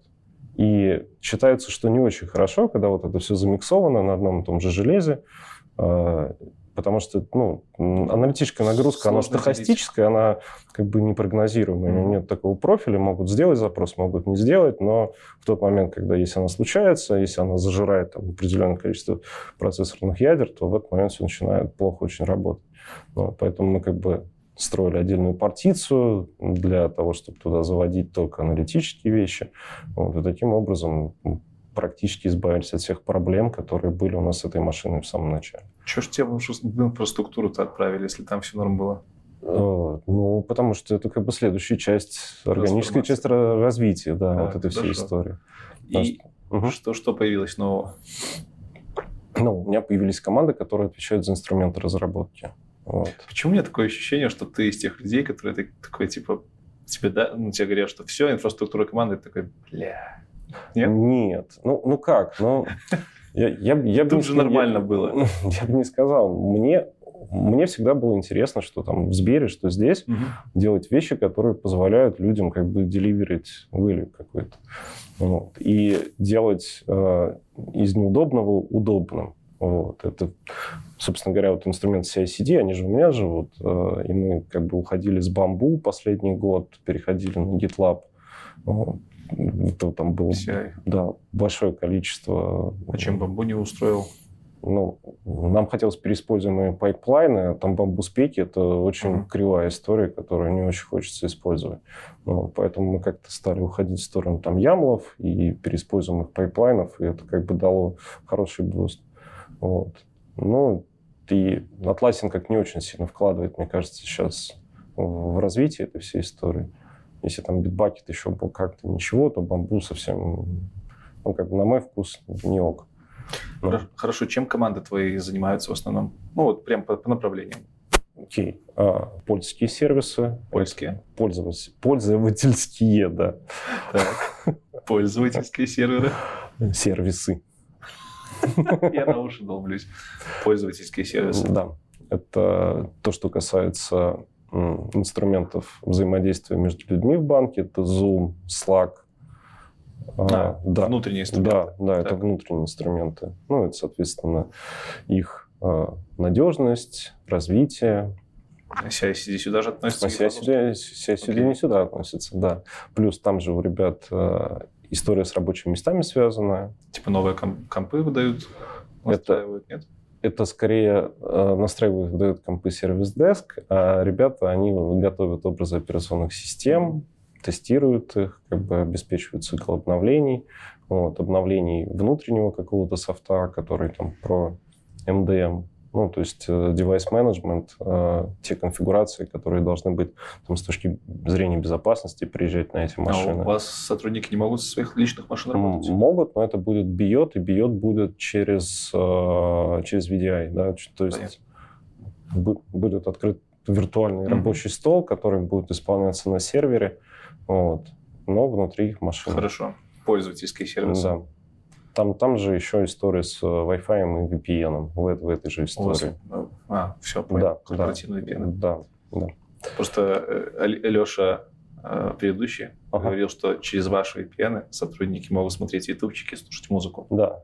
И я такой, типа, хм, компания делает специальные VPN, чтобы слушать музыку, нет, смотреть нет, нет, нет, нет, это... В обход своих же систем безопасности. Нет, это скорее история про а, трафик-сплитинг угу. и не заворачивание внутрь тоннелей тех вещей, которых там быть не должно, угу. да. То есть, типа, рабочий трафик туда, как бы трафик до, до YouTube в другую сторону. Вот, а не пропускание всего на свете через собственные шлюзы, ну, это бессмысленно. Это условно так работает? Типа, чтобы ютубчик посмотреть, тебе нужно к какому-то VPN подключиться? Нет, ты смотришь просто ютубчик. А самое главное, чтобы ты смотрел ютубчик, когда ты подключился к VPN. А, все. Конечно, вот история в чем. Потому что ты мог подключиться к VPN и не посмотреть ютубчик. Да, вот. Вот это-то самое обидное в этой всей истории. Потом у меня есть отдельный большой стрим инструментов разработки, и туда входит э, база данных, то есть то, что мы централизованно даем командам. И это в основном там Postgre сейчас. То есть у нас есть довольно много, конечно, там инсталляций и Oracle, и Microsoft SQL сервера, но все новое мы делаем на Postgres. Postgres это же по факту Postgres open source. Да. Подтверждение. Точно. А, Oracle, почему не Oracle? Дорого, сердито, надежно? Дорого, и не факт, что надо. Как бы, угу. Непонятно для чего. А как же эти гарантии от Oracle, что у вас ничего не сломается, и в случае Да. чего там у нас куча всяких э, Я страховок и всего остального? с удовольствием рассказал бы историю, как у нас ничего не сломается с Oracle. Всё но-. Короче, Ну, Postgre тоже нормально. Да. Дело в том, что в основном, когда если что-то сломается, скорее всего, ты останешься один с этой проблемой, несмотря на все вот эти вещи, которые написаны в контрактах. Ты откроешь тикет, тебе, возможно, кто-нибудь что-нибудь починит, но дал- далеко не факт, что с той скоростью, которая тебе нужна. Поэтому с Pos- с Pos- с Postgre проще. По крайней мере, можно исходники почитать. Ну да, логично. И в Можно случае- В, слу- в случае, там, я не знаю, использования какого-нибудь недокументированного параметра, ты, по крайней мере, сможешь его там нагрепать и посмотреть, что Мгм. будет происходить, если ты будешь использовать. Однажды с Oracle мы а, вызванивали из Калифорнии одного знакомого, который нам как бы это смотрел в их репу и говорил, что произойдет, если... А так можно? Нельзя, наверное. Но однажды пришлось сделать так. Легендарно. Да. Э, Хорошо, база данных, База данных очереди. очереди, кавки всякие, Rabbit. Кавки, э, Rabbit мы широко не используем, мы только там, ну, если команды какие-то хотят именно Rabbit, у нас есть решение, где мы Rabbit используем, но в основном это сейчас Artemis, Мгм. и до сих пор используется IBM MQ, потому что это часть шины, и, и, наверное, какое-то время еще IBM MQ будет жить. Мониторинги, Так, это Zabbix, Prometei, логирование, это елкашный стек, Вроде же, э, типа, почему это находится в ведении твоей команды, если там, условно, в моем опыте ELK-шный стек логирования всегда разработчики себе настраивали, типа, и... Ну, мы делаем так, чтобы им было удобней, Мгм. так, чтобы это была там high availability Мгм. инфраструктура, чтобы это не падало, и следим там за, за надежностью этих решений. Так, То есть это хорошо. как бы общебанковское логирование. Кому надо, могут, в принципе, поднять у себя какую-нибудь там локальную елку и вполне себе туда сливать логи. Но как бы у нас есть определенные вещи, которые называются стандартами разработки и сопровождения. У нас, в принципе, мы всех пушим на то, чтобы все логи у нас улетали в централизованное хранилище логов. Есть команда, которая занимается автоматизацией, автоматизацией всего, что вокруг инфраструктуры. Ну, то есть в банке очень много разных сервисов сделанных, инфраструктурных, но они все такие как бы заявочного типа. То есть ты идешь в Jira, открываешь тикет, э, в этом тикете пишешь, что тебе надо, потом какие-то люди тикет берут, делают его руками и так далее. Вот. У нас отдельная команда занимается превращением вот этой вот штуки как бы в сервисы с API -шками, через которые можно себе это заказать и Прикольно. сделать автоматически. Плюс у меня есть команда, которая занимается а, core-компонентами для фронтенда, типа дизайн-системы. А, Ну, так исторически сложилось. Вот. Э, Есть команда, которая занимается разработкой а, платформы разработки. То есть Что? Сейчас объясню. Вот все те команды, которые делают там очереди, баз данных и так далее, вот они как бы изначально они как раз были теми людьми, кто делали там сервисы заявочного типа. Вот. А, м, Вторые мои ребята, они берут, э, строят как бы вокруг вот этих сервисов, как я тебе говорил, про автоматизацию. На самом деле они просто эти две команды вместе в основном работают. Они как раз строят э, инфраструктуру, там, архитектуру, пишут код для того, чтобы эти сервисы можно было управлять. У нас есть такой портал Home, который вокруг команд построен. Мгм. Там типа список команд, а, людей в этих командах, там, там же ведется бюджетирование по командам, вот, и там же есть управление ресурсами инфраструктурными, там, запросами на фаервольные доступы и Мгм. так далее. Вот. И как раз ребята делают так, чтобы вот все вот наши инфраструктурные сервисы появились на этом портале, чтобы каждый разработчик мог зайти и с каким-нибудь там машинку. user experience ом, похожим на, там, не знаю, DigitalOcean, Amazon, Так. м, whatever, заказать себе машину, развернуть базу данных, подключиться к очереди, настроить подключение к логам, Мгм. вот, и желательно как бы исключить полностью лю- людей из этой цепочки. А релизами в прод кто занимается? Команды сами занимаются. Так, вы их не сопровождаете в этом процессе. Ну, условно, серверной мощности в вашем владении, пайплайны в вашем владении. А, ну, смотри, как тебе сказать. Сейчас я попробую объяснить. Мы давай чуть дальше пройдем, потому что мы не Давай. все покрыли. Отдельно еще есть э, команда, которая занимается инфраструктурой Мгм. в широком смысле. Это платформа виртуализации, э, эксплуатации дата-центров. хран... систем хранения данных. Мгм. Есть ребята, которые занимаются, ну, это важно на самом деле, типа в компаниях больших вещами, связанными с учетом инфраструктуры. То есть то, что называется IT Asset Management. Это условно там Ну, расписывать машины, где брать новые, вот про это. Ну, это называется обычно CMDB, Configuration Management Database. Не-не-не, это когда, когда, когда человеку выдали виртуальную машину какую-то, А, она должна интересно. отобразиться в системе учета, Мгм. а потом на эту команду должна какая-то денежная аллокация свалиться, что они вот там потребили столько-то ресурсов, внутри банка они за это как- какие-то там виртуальные рубли заплатят. Вот. Это, собственно говоря, их работа основная. И отдельно у меня есть еще Network Operation Center, то есть это, это как бы сеть.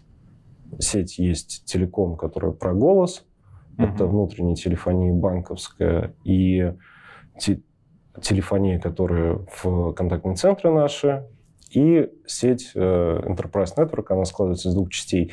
Это сеть дата-центровая, потому что там особенности есть сеть предприятий и отделений, и сеть, которая банкоматная. Так, Вот. Как-то так. это все. Нет, не все. Есть еще там сервис-деск, мы просто про это сейчас не будем даже. Сколько у вас дата-центров? Три. Три. Да. И они пря- прям полностью свои. У нас, смотри, у нас сейчас вот в моменте вот сейчас Мгм. вот eventually consistent, да, 4.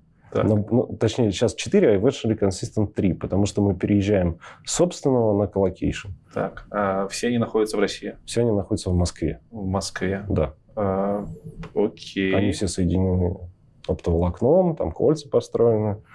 дублируют друг друга. Да. Почему только в в Москве? Типа у вас же банки по, по всему, по всей стране. А у. Яндекса как бы есть дата-центры не в Москве. Я не Ну, знаю. в Финляндии есть один, остальные все в Москве. Да? Да, То есть не проблема. не проблема. Хорошо. А Чем занимаешься ты? Ну, понятно, команды, что-то непонятно. Зато чем занимаешься ты? Ну, Я, слушай, я занимаюсь менеджментом, наверное. То есть как ты распределяешь задачи между ними, как ты смотришь, что? Определяю стратегию, выбираю самые приоритетные направления, обеспечиваю внутри организации коммуникацию насчет этого, чтобы люди знали, кто чем занимается.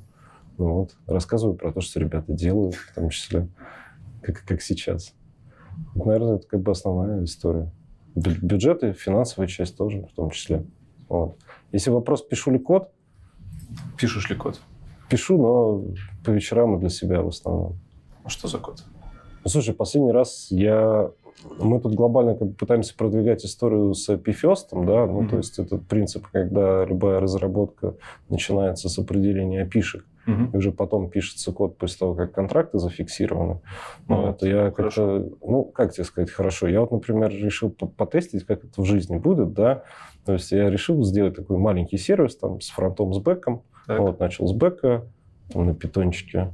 А, сервис типа м, ну, туду, туду листа продли, Мгм. продвинутого там с разными штуками и начал как бы вот типа со сводир-спеки. И в какой-то момент я понял, что это очень тяжелая история, когда ты начинаешь там писать какую-то огромную сводир-спеку, которая особо не модуляризируется, это прям больновато. Вот. И Ну. потом мы сейчас думаем, что мы немножко в другую сторону пойдем. Как бы. ну, когда в одно лицо ты пишешь, это, конечно, не, не обращ... типа, не эффективно. Когда у тебя две команды раздельных, Ну, это... тебя контракт поменялся, то для кого Не-не-не, там же разно, по-разному можно идти, да, можно как бы начинать со спеки, а можно как бы из кода спеку генерировать. А, и, И, типа самый-то такой упоротый путь, это когда ты просто спеку Всё пишешь, да, а описание спеки, это, ну, прям вообще не кайф совсем. ну, да. Ну, то есть я как бы пробую какие-то вещи, которые мы там начинаем делать здесь. По процессам каким работаете? Потому что это тоже стереотипное мнение, что в банках либо нет процессов, либо это что-то очень-очень старое, или что-то, что фиксировано во времени, как Waterfall. Потому что вроде как банки, им нужно всегда знать, когда что выкатится, чтобы клиентам там какие-то давать э, Ну, отчеты, аналитики, вот это вот все. Смотри, э, вот как это, про Waterfall, наверное, две вещи скажу. Первое, э, есть много компаний больших, уважаемых, которые работают по agile, но э, как это, когда начинаешь разговаривать с ними из серии, а вот когда вот вы вот это вот делаете, они такие, блин, это у нас запланирован в 100-501 спринт, который будет через два с половиной года. То есть Зато стабильно. Все, и ждешь два с половиной года, знаешь, четенько. Ну, вроде бы как и Scrum, вроде как Agile, но, блин, ребят. Вы у себя что используете? А, смотри, у нас в основном фокус на гибких методологиях. Мгм. А, Я сейчас поясню, почему. Наверное, тут вот правильно сказать логику, почему это так. Ну, то есть, Waterfall сам по себе неплох, неплох не хорош. Это один из возможных вариантов. А, почему мы не фокусируемся на Waterfall, почему у нас его нету? А, потому что экономически это менее выгодно. Что я имею в виду? Ну, то есть, Waterfall может быть а, хорош, когда у тебя предсказуемая среда, ты точно знаешь, Мгм. чего хочешь. А, тогда тебе Waterfall написал все вот это хочешь, все, что ты хочешь, куда хочешь достичь, А, и тебе там через там, год-полтора все сделали. Вроде бы хорошо. Но проблема, к сожалению, следующая, что зачастую ты не знаешь, чего ты хочешь. Мгм. И если ты ошибся, то у тебя цена ошибки это вот эти вот полтора года. И вот, на мой взгляд, почему, в чем value э, agile подходов? В том, что они тебе позволяют ошибаться. Ну, то есть ты можешь где-то ошибиться и что-то переделать, и не тратить на это вот, вот свою ошибку полтора года. То есть, в принципе, вполне себе экономический, экономическая мотивация не делать по waterfall. Несмотря на то, что ну, в каком-то там приближении waterfall, навер, наверное, более экономичен. То есть agile подход тебе о чем говорит? Сделаем сейчас, потом потенциально переделаем. И вот, на вот это переделание, это вообще говоря, ну, это, это ресурсы. Waterfall в этом смысле ну, более экономичен, то, что ты заранее знаешь, что тебе нужно сделать, и ты можешь заранее сделать вот это вот без переделок. Agile, он, ну, вообще говоря, ни разу не про cost-effectiveness, не про, не про эффективность с точки зрения трудозатрат. Он про управление рисками, чтобы не тратить пол- потенциально вот эти полтора года на переделку, иметь возможность что-то быстро э, подкрутить в процессе. И ровно поэтому, по этой вот мотивации у нас используются вот agile подходы. То есть не потому, что Waterfall плохой, а Scrum хороший. Нет, потому что это более экономически целесообразно. Agile в банках. Это прям прикольно. Ломаем стереотипы. С- да, что Тут, наверное, следующий, как это, мотив, вот как э, гравитация бессердечная, это сука. Вот экономика, она еще более бессердечная сука. То есть, как это, все, что приносит э, деньги, все, что при- э, позволяет компании развиваться, ну, а банк, это вообще, говоря, точно такая же компания, оно будет делаться. И поэтому вот этот переход, он, вообще говоря, не про то, что не про, не про bullshit, не про переход э, в терминах там от waterfall к agile, а про более быстрое движение, про зарабатывание больше денег, на мой взгляд. Мы с Сергеем уже разговаривали про процессы, которые в командах э, используются, про всякие подходы красивого кодирования. Скорее всего, это... Да, да, разговаривали. Я просто пытаюсь таймлайн сложить. А можешь рассказать подробнее про инструментарий для процессов, которые вы используете? Условно говоря, ты уже... разработчики. Да, и разработчиков. Ты говорил про GitLab, и типа вообще класс, лайк. Да. Чтобы развеять стереотип, что вы тут не сидите в Google Доках и не ведете там бэклоги. Мы не сидим в Google Доках, хотя у нас есть тоже что-то в Google Доках ради удобства. Никто не ограничивает наших разработчиков в том, какие инструменты можно использовать. У нас даже Spotify можно слушать на рабочем месте, и Яндекс Музыку, и YouTube И смотреть. YouTube даже можно? Да, через. VPN. Все замечательно. Я думаю, что мои коллеги, кто отвечает за инфраструктуру, об этом отдельно расскажут. Все по красоте. То есть у тебя ничто не ограничивает, ты можешь для своей продуктивности и музыку послушать во время кодинга, и что-то вот посмотреть какой-то подкаст, например, твой, или посмотреть, посмотреть какую-то прикольную конференцию. Тоже черпануть оттуда знаний. Вот. По инфре у нас, э, по toolset у у нас GitLab — это основной инструмент для организации работы с кодом и для построения CI/CD. То Мгм. есть мы там описываем декларативно наши пайплайны, что мы делаем. Вот. а, Код мы а, проверяем в SonarQube. Мы используем ряд инструментов для проверки безопасности, как статической, так и динамической, и все это встраиваем внутрь нашего пайплайна. Прям DevSecOps. Ну, типа того, да. DevSecOps — это тоже интересная история, но это надолго. Вот. Но смысл такой, что да, у нас есть инструменты, которые встраиваются в автоматический механизм вывода софта, и они просто проверяют, Мгм. что ты там наваял. И вот э, я тоже написав недавно код, э, тоже очень прикольно столкнулся с тем, что было странное замечание к моему контроллеру, который я хотел вывести, о том, что там у меня где-то какой-то контекст неправильно был определен. И нужно что-то было доделать. Я удивился, и мне показалось сначала, что это какая-то ерунда и странное какое-то замечание, но на самом деле я просто не заметил. Действительно был интересный кейс, который заставил меня подумать о том, что что-то я сделал не так. Мгм. Вот, то есть это работает.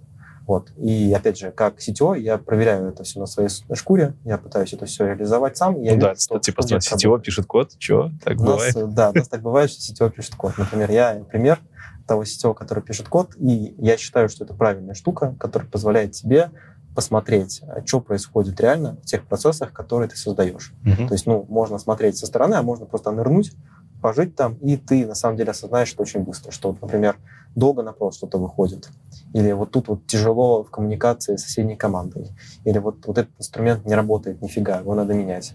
И вот это проще всего посмотреть не по отчету, хотя поэтому тоже можно что-то посмотреть. Мгм. Но если ты туда нырнул, то ты прям будешь максимальным уровнем эмпатии. Так, GitLab. GitLab явно standalone на своих серверах. GitLab standalone, его поддерживает прям отдельная команда в банке, которая называется Acceleration. Вот. И а, это основной инструмент по работе с кодом и по Continuous Integration, Continuous Delivery. Еще у нас а, используется Artifactory а, для хранения наших каких-то вот билдов и так далее. Там мы храним а, сами, ну, в общем, артефакты сборки, там, джарку ты собрал или что-то еще. Мгм. Там мы храним а, контейнеры, и там мы храним хелм-чарты Мгм. для того, чтобы это все раскатывать. Что я дошел до докера, у нас есть Kubernetes, Ого, да, у ого. нас есть э, кластер, который мы выкатываемся, причем мы экспериментировали. У нас последний год это были эксперименты, то, какой э, именно кубер мы хотим использовать. То есть там был ванила, там был TKGI, тот, который бывший ПКС, Мгм. вот, и был, э, ну, было еще пару решений, о которых тоже не хочу говорить, но не суть. А, Суть такая, что мы приняли решение, что мы хотим развивать свой ванильный. Просто потому, что нам проще договориться с информационной безопасностью о том, в каком виде это выводить, и нам проще будет, а, понимая, что у нас в компании есть экспертиза, дальше верить, что мы можем это эксплуатировать. И вот мы верим в то, что мы хотим накапливать экспертизу у себя, и поэтому мы делаем выбор э, во многом. Поэтому делаем выбор в сторону open source э, варианта вот этого ванила Kubernetes. И все это раскатывается на своей же инфраструктуре. Наш инфреда. Да. Да. Я забыл тебя спросить про стек. Да, Про Java немножко. Э, Ну, окей, стек, типа Java. Ты Java. говорил, Java. да. Java и Kotlin. Java, что еще Kotlin. нужно? И Python, мы уже поняли. Нет, основной стек, который мы пишем мобильный банкинг, это сервис мобильного приложения, это Java, Kotlin. Так. А, все это управляется через Spring, то есть мы Мгм. используем Spring для того, чтобы реализовать веб-контейнер вот этот вот. А, и а, мы используем а, концепцию микросервисов. В чем прикол? Прикол в том, что мы дробим наши сервисы на какие-то доменные такие компоненты, то есть, допустим, сервис, обслуживающий карты, сервис, обслуживающий счета, сервис, обслуживающий там, данные по клиентской информации, сервис, обслуживающий какие-то push-уведомления и так далее. И, по сути, мы можем это масштабировать, деплоить отдельно и разрабатывать отдельно. Сервисы. DDD не пробовали? Ну, по Без сути, спринга. DDD — это некая э, идея, которая говорит о том, что должен делать подоменно. Но то, что я сейчас назвал, оно тоже применимо к DDD. То есть ты можешь э, говорить о том, что у тебя есть домен какой-то, например, домен счетов. Не, я скорее про техническую реализацию. Условно, Spring, же, насколько я знаю, как MVC работает по, по MVC. Вот, а если много микросервисов, может быть, у вас где-то зачесались луковичные архитектуры, вот это вот все. Не, луковичных архитектур у нас нет. Мгм. У нас достаточно flat сейчас структура сервисов. Вот, и э, мы ее продолжаем развивать. У нас есть монолитная часть, как и любой, наверное. Ну, она везде историю. есть. можно начать с того, что у нас есть монолитная часть. И мы сейчас понимаем, что а, важным этапом является максимально быстрый распил ее, потому что это усложнение нашей жизни. А любые разработчики, они хотят жить э, в простом мире, где можно легко и быстро что-то доработать. Слушай, ну разбиение на микросервисы — это усложнение коммуникации. Как вы с этим справляетесь? Усложн- Усложнение коммуникации Между- между сервисами. Да, У нас сейчас вот есть архитектура, которая говорит о том, что мы публикуем сервисы в Кубере, Мгм. и есть сервис Discovery, Мгм. Пока что это вот прям внутренний сервис Discovery Kubernetes. Мы потом посмотрим, наверное, на сервис Mesh и что-то типа Istio, но это потом, когда мы поймем, зачем это нам нужно, какую мы хотим задачу решить. Но сейчас нам хватает именно сервис Discovery, который есть в Kubernetes. И вот э, коммуникация, если у тебя есть подмножество сервисов, которые уже работают через Кубер, и ты настроил нормальную коммуникацию, сделал нормальную трассировку, сделал нормальную аутентификацию сервис-сервис, добавление туда еще сервисов, оно не вызывает проблемы. Скорее вызывает Мгм, проблемы то, что у нас сейчас есть некоторая э, вариативность. То есть есть вот сервисы, которые прописаны так, есть сервисы, которые написаны по-другому. И вот смесь- их скрещивание, коммуникация уже вызывает какие-то технические проблемы. Я так понимаю, это RESTful, HTTP, HTTP сервисы. Это. HTTP, да. Это REST. Мгм. А, не, не- не называл бы это RESTful, потому что Окей. такой, знаешь, путь э, в долгий диалог, что Да, такое REST, да, что да, за архитектура и так далее. REST. А REST мы описываем все ресурсами, Мгм. делаем доступы через URI, и да, это вызовы сервис по REST. Но также есть коммуникация через брокера. Мгм. Вот. У Очевидно. нас event-driven есть модели, которые подписываются на, топ- на топики из Kafka. Мгм. О, Kafka но- это прям Но основную коммуникацию мы делаем да, через REST, э, peer-to-peer вызов. Хорошо. Кавка меня порадовала. То у многих RabbitMQ там крутится. Ну, а, есть и э, штуки, где удобнее делать через Rabbit, есть штуки, которые удобнее делать через какой-нибудь ActiveMQ. Мгм. То есть каждый инструмент, он нужен в своем, в своем а, применении. Вот э, грефневая кавка, она нужна там, где у тебя есть большой поток данных. Для мониторинга всего этого что используете? Для мониторинга всего этого дела много чего используем, но Эластик? как, как основной ELK? сейчас инструмент у нас используются а, как раз сервисы, контрибью... сервисы пушат данные а, в кавку, Мгм. а кавка собирает все это дело в Прометеусе. Понятно. Для, логи, логеров, для лога используем э, Elasticsearch. Да. Так, хорошо. Это что касается микросервисов. Java, Spring, Kotlin, если где-то хочется. Да, если где-то И хочется обоснованно. Я сейчас думаю, у нас примерно процентов 40 Kotlin, а процентов 60 Java. Функциональщина у вас где-нибудь используется? А функциональщина джавовая, котлиновая. Ну, то есть э, сейчас, когда ты пишешь код на Java, ты же пишешь его тоже в концепциях уже декларативных вот этих вот стримов. Ну, понятно, да, это, это смешанные подходы. А чтобы чистенький, там, условно, скала какая-нибудь. у нас есть а, сервис на скале, Мгм. Он но делает? мы приняли решение, что мы их убираем, потому А, что это понятно. маленький кусочек, и добавлять эту экспертизу, она достаточно интересная и большая, а в наш банк не хочется. То есть тогда надо ее должным образом развивать. Сейчас мы приняли решение, что мы хотим сконцентрироваться на Java стеке в виде Java и Kotlin, что-нибудь похожее.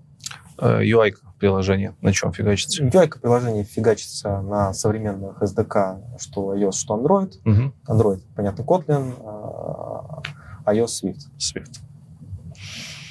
Выглядит красиво. Выглядит как обычная IT-компания.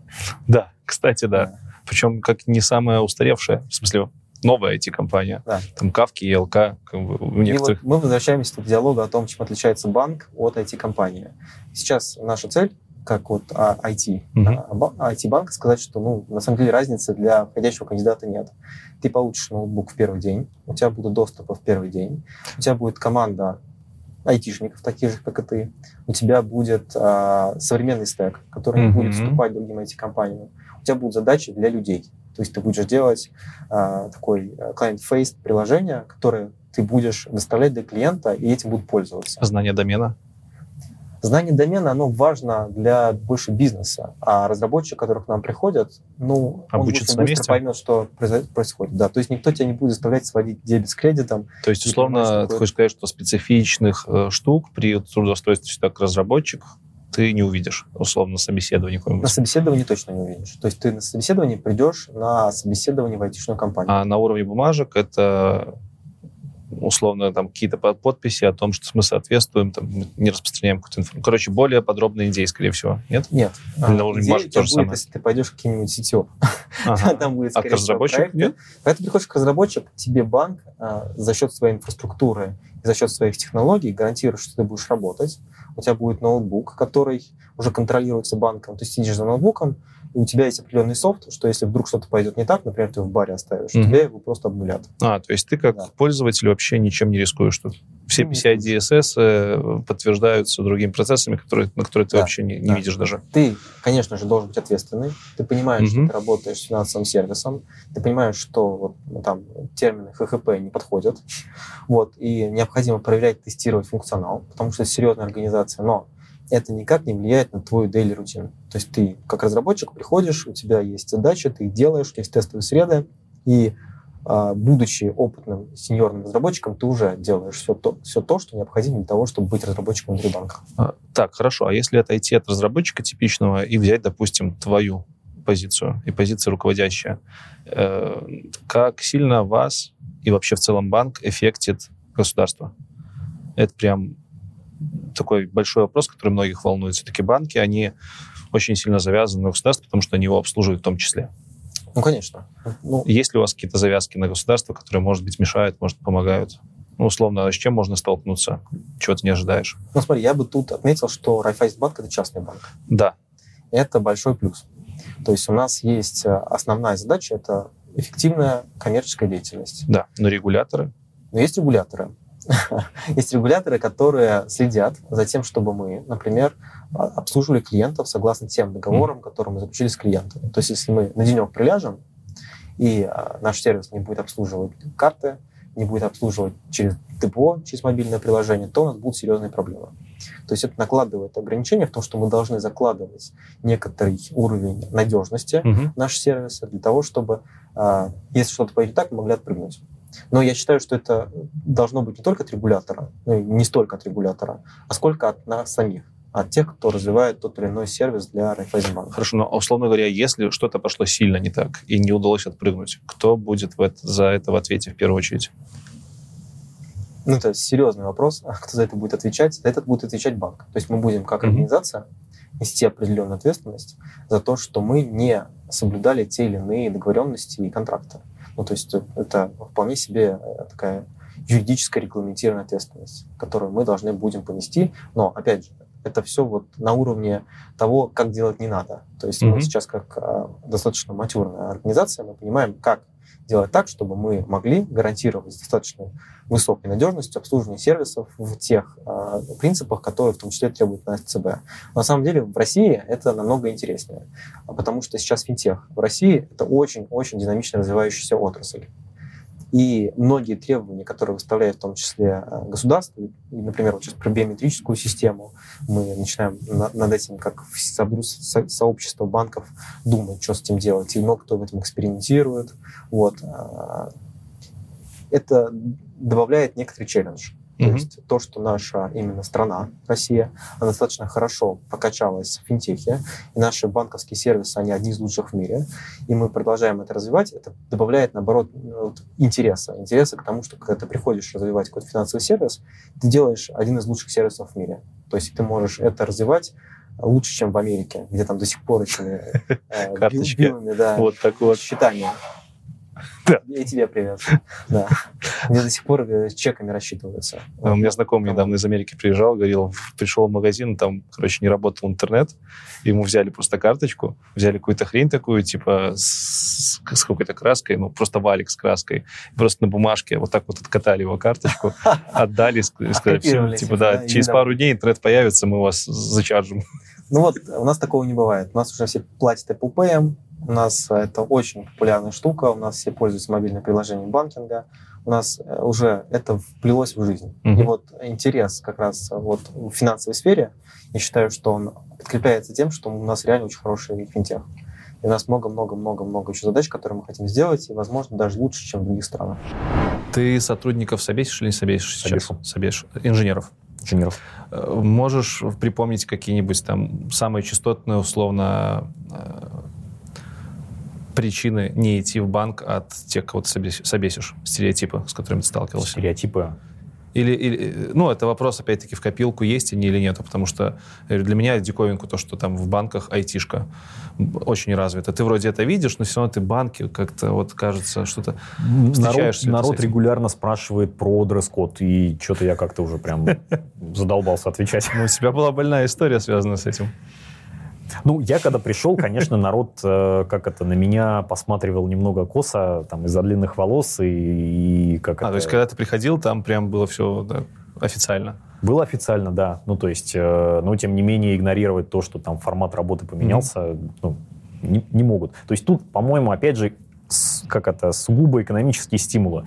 Если мы оставим там, требование там, ходить в костюме, мы не наймем людей, либо наймем их сильно дороже. That's it. Ну, то есть меняем, значит, наши внутренние. Э, По заработным платам конкуренцию составляете крупным компаниям айтишным. Конечно. Логично. Ну и, опять же, экономика. Будем платить мало, не наймем хороших людей. Ну да, типично получается IT-компания. Продукт только сложнее. Продукты сложнее. И регуляция. Есть. А насколько вообще высок уровень ответственности здесь? Он выше, чем обычной компании? Ну, условно, работая в аутсорсе, я особо вообще не парюсь, что там дальше будет с этим кодом. Иногда бывает даже и забиваю, просто, знаешь, сделаю и, сделаю и улетело. А здесь, мне кажется, на ошибки должна быть больше. Ну, смотри, э, я тоже работал в аутсорсе, и вот меня, честно говоря, немного это там не угнетало, наверное, не нравилось. Ну, то есть угу. сделал что-то, такое ощущение, что вот в стол сделал. Ну, это плохо. Ну, да. Типа, так нельзя, не надо так делать. Да.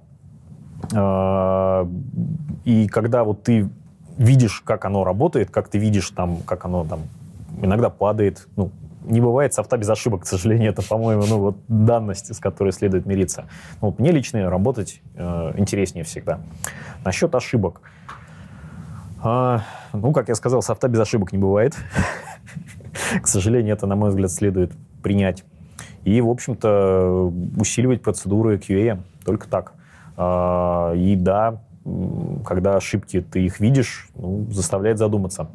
И тут важный, на мой взгляд, разговор. Ну, то есть после каждой ошибки делать какой-то постмортом, хотя бы mm-hmm. для себя, для команды. Ну, понятно, что там обсудить таймлайн, что было сделано не так. И самое важное, вот что из каждой ошибки, на мой взгляд, следует э, извлечь, понять, почему она завтра не, э, не случится. То есть, что я сделаю по-другому, чтобы завтра эта ошибка не случилась. Вот, на мой взгляд, в этом основной фокус. А так, ошибки случаются, да, но, в общем-то, банк там структурирован таким образом, что, в общем-то, ну, как это, если ошибка в одном месте, ну, в общем-то, скорее всего, она будет выловлена в, друг, в других местах, поэтому, в общем-то, ну, наверное, э, люди ошибаются, людей за это не увольняют. В этом ну, отношении все. Смотря какая ошибка мне... Типа, смотри, э, работая в банке, ты непосредственно вроде как работаешь с финансами. Да? Ну, в общем, да. Э, очень близко к ним. Э, работая там в аутсорсе, либо в каких-то продуктовых компаниях, особенно новеньких, ты обычно рискуешь только какими-то данными, которые и то, скорее всего, где-то забэкаплены, и, или, может, они вообще пока что там их мало и никому не нужны. А тут Типа Финансовые твоя... да, данные забэкаплены. Я помню, как это работал в одной компании я, а, и вот помню, я уж не помню кто, писал на всю компанию объяснительную, а объяснительная, что из серии «я там сложил, баннер не крутился, компания не заработала». Угу. И это, было, это был не банк. Ну а с точки зрения ответственности разработчика, тоже я слышал от некоторых своих друзей, что вот э, страшно идти в такие высокооборотные компании, высокооборотные бизнесы, потому что а вдруг ты там что-то где-то не так сделаешь, и не пройдет, и там клиент условно потеряет миллион долларов. И что со мной будет? Да ничего не Как будет. это разруливается? Бывают ли такие ошибки?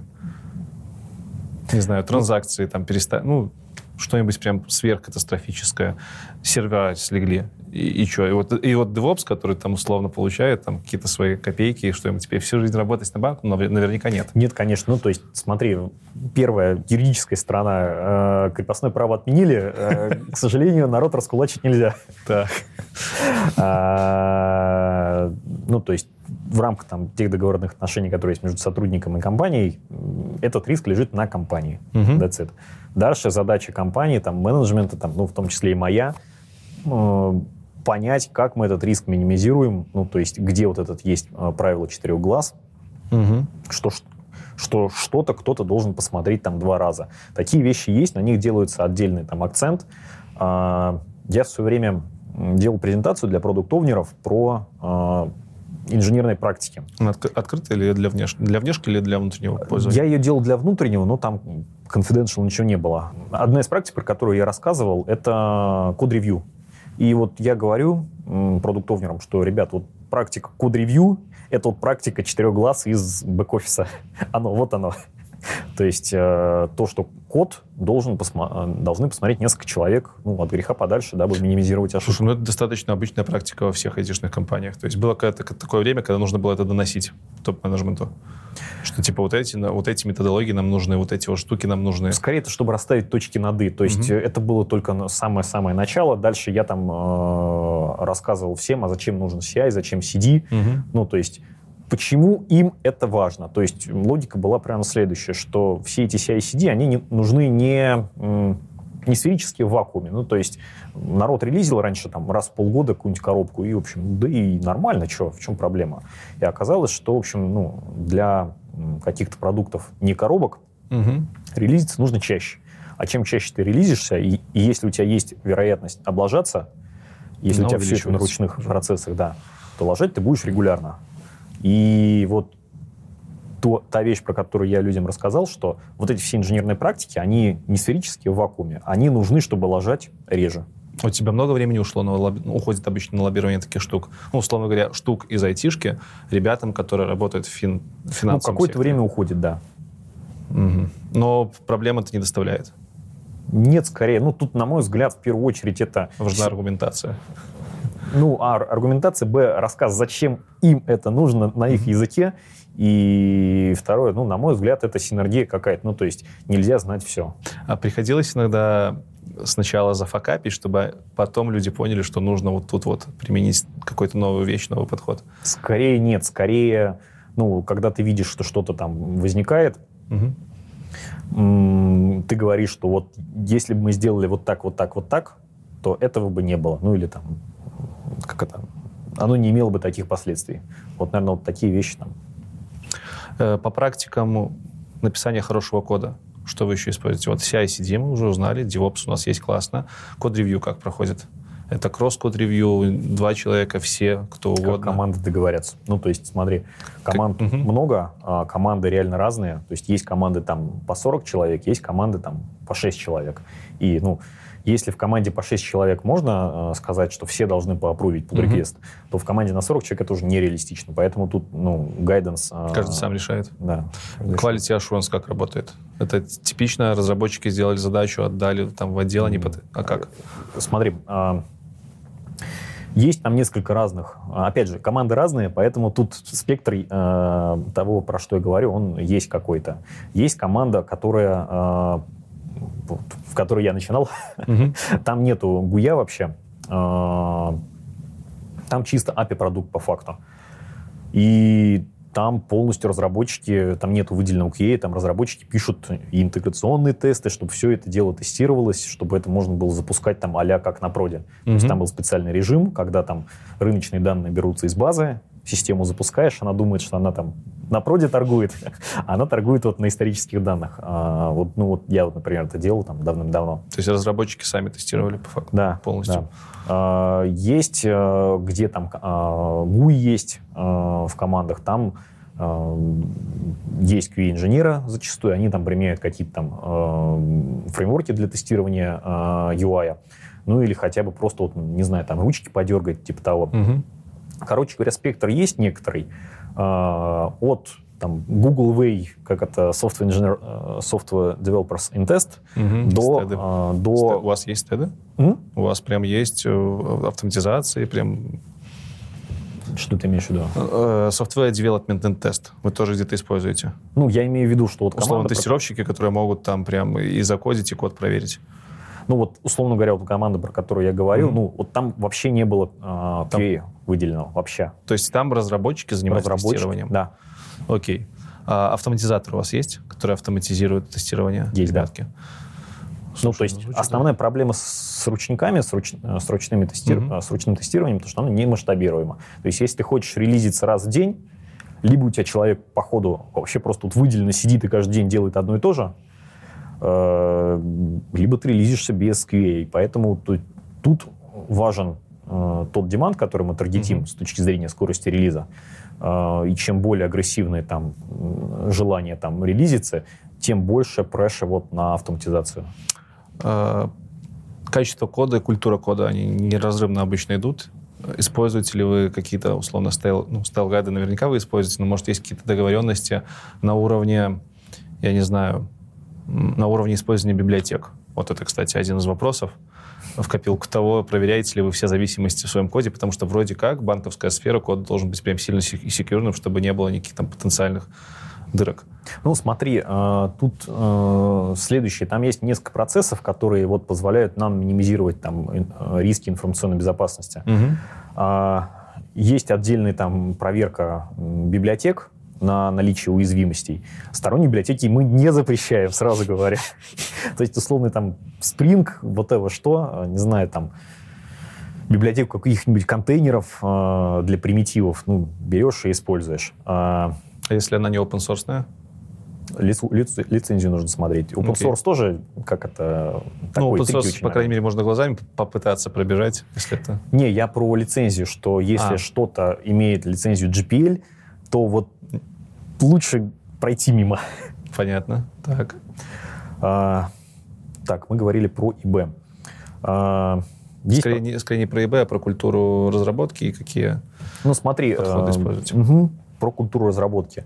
Команда центричность, она подразумевает то, что команда имеет право делать ну, в очень широких пределах то, что она хочет. А, да, регулярно встречается какая-то дичь, когда команда хочет какой-то дичи, но основная масса, на мой взгляд, очень, э, ну, очень правильно в своих решениях, которые они принимают.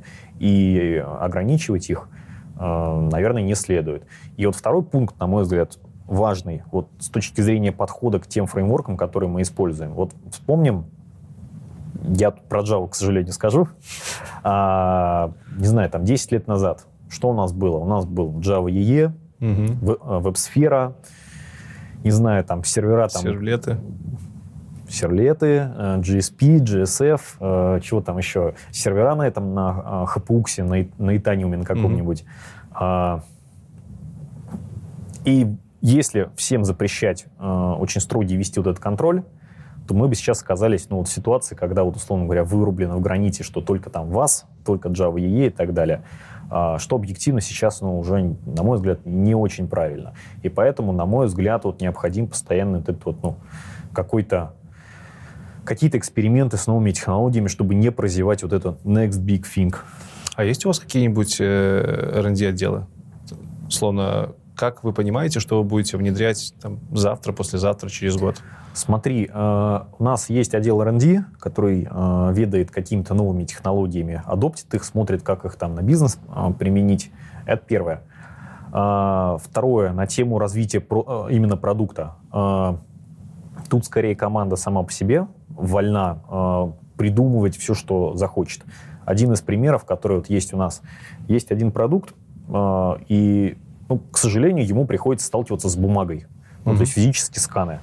И чтобы там минимизировать человеческий труд, народ там прикручивает OCR. Прикольно. И это не потому, что кто-то сказал им прикручивать OCR, а потому что им это выгодно, уменьшает там время обработки, там трали потому что это экономически целесообразно. И вот, мне кажется, вот подход к R&D должен быть именно такой. То есть, ну, понимать, а зачем мы что-то делаем, чтобы не было технологий ради технологий. А где во всей этой истории кибербезопасность? Это что-то отдельное от вас? А, Или нас... Кибербезопасность от нас... Или просто безопасность?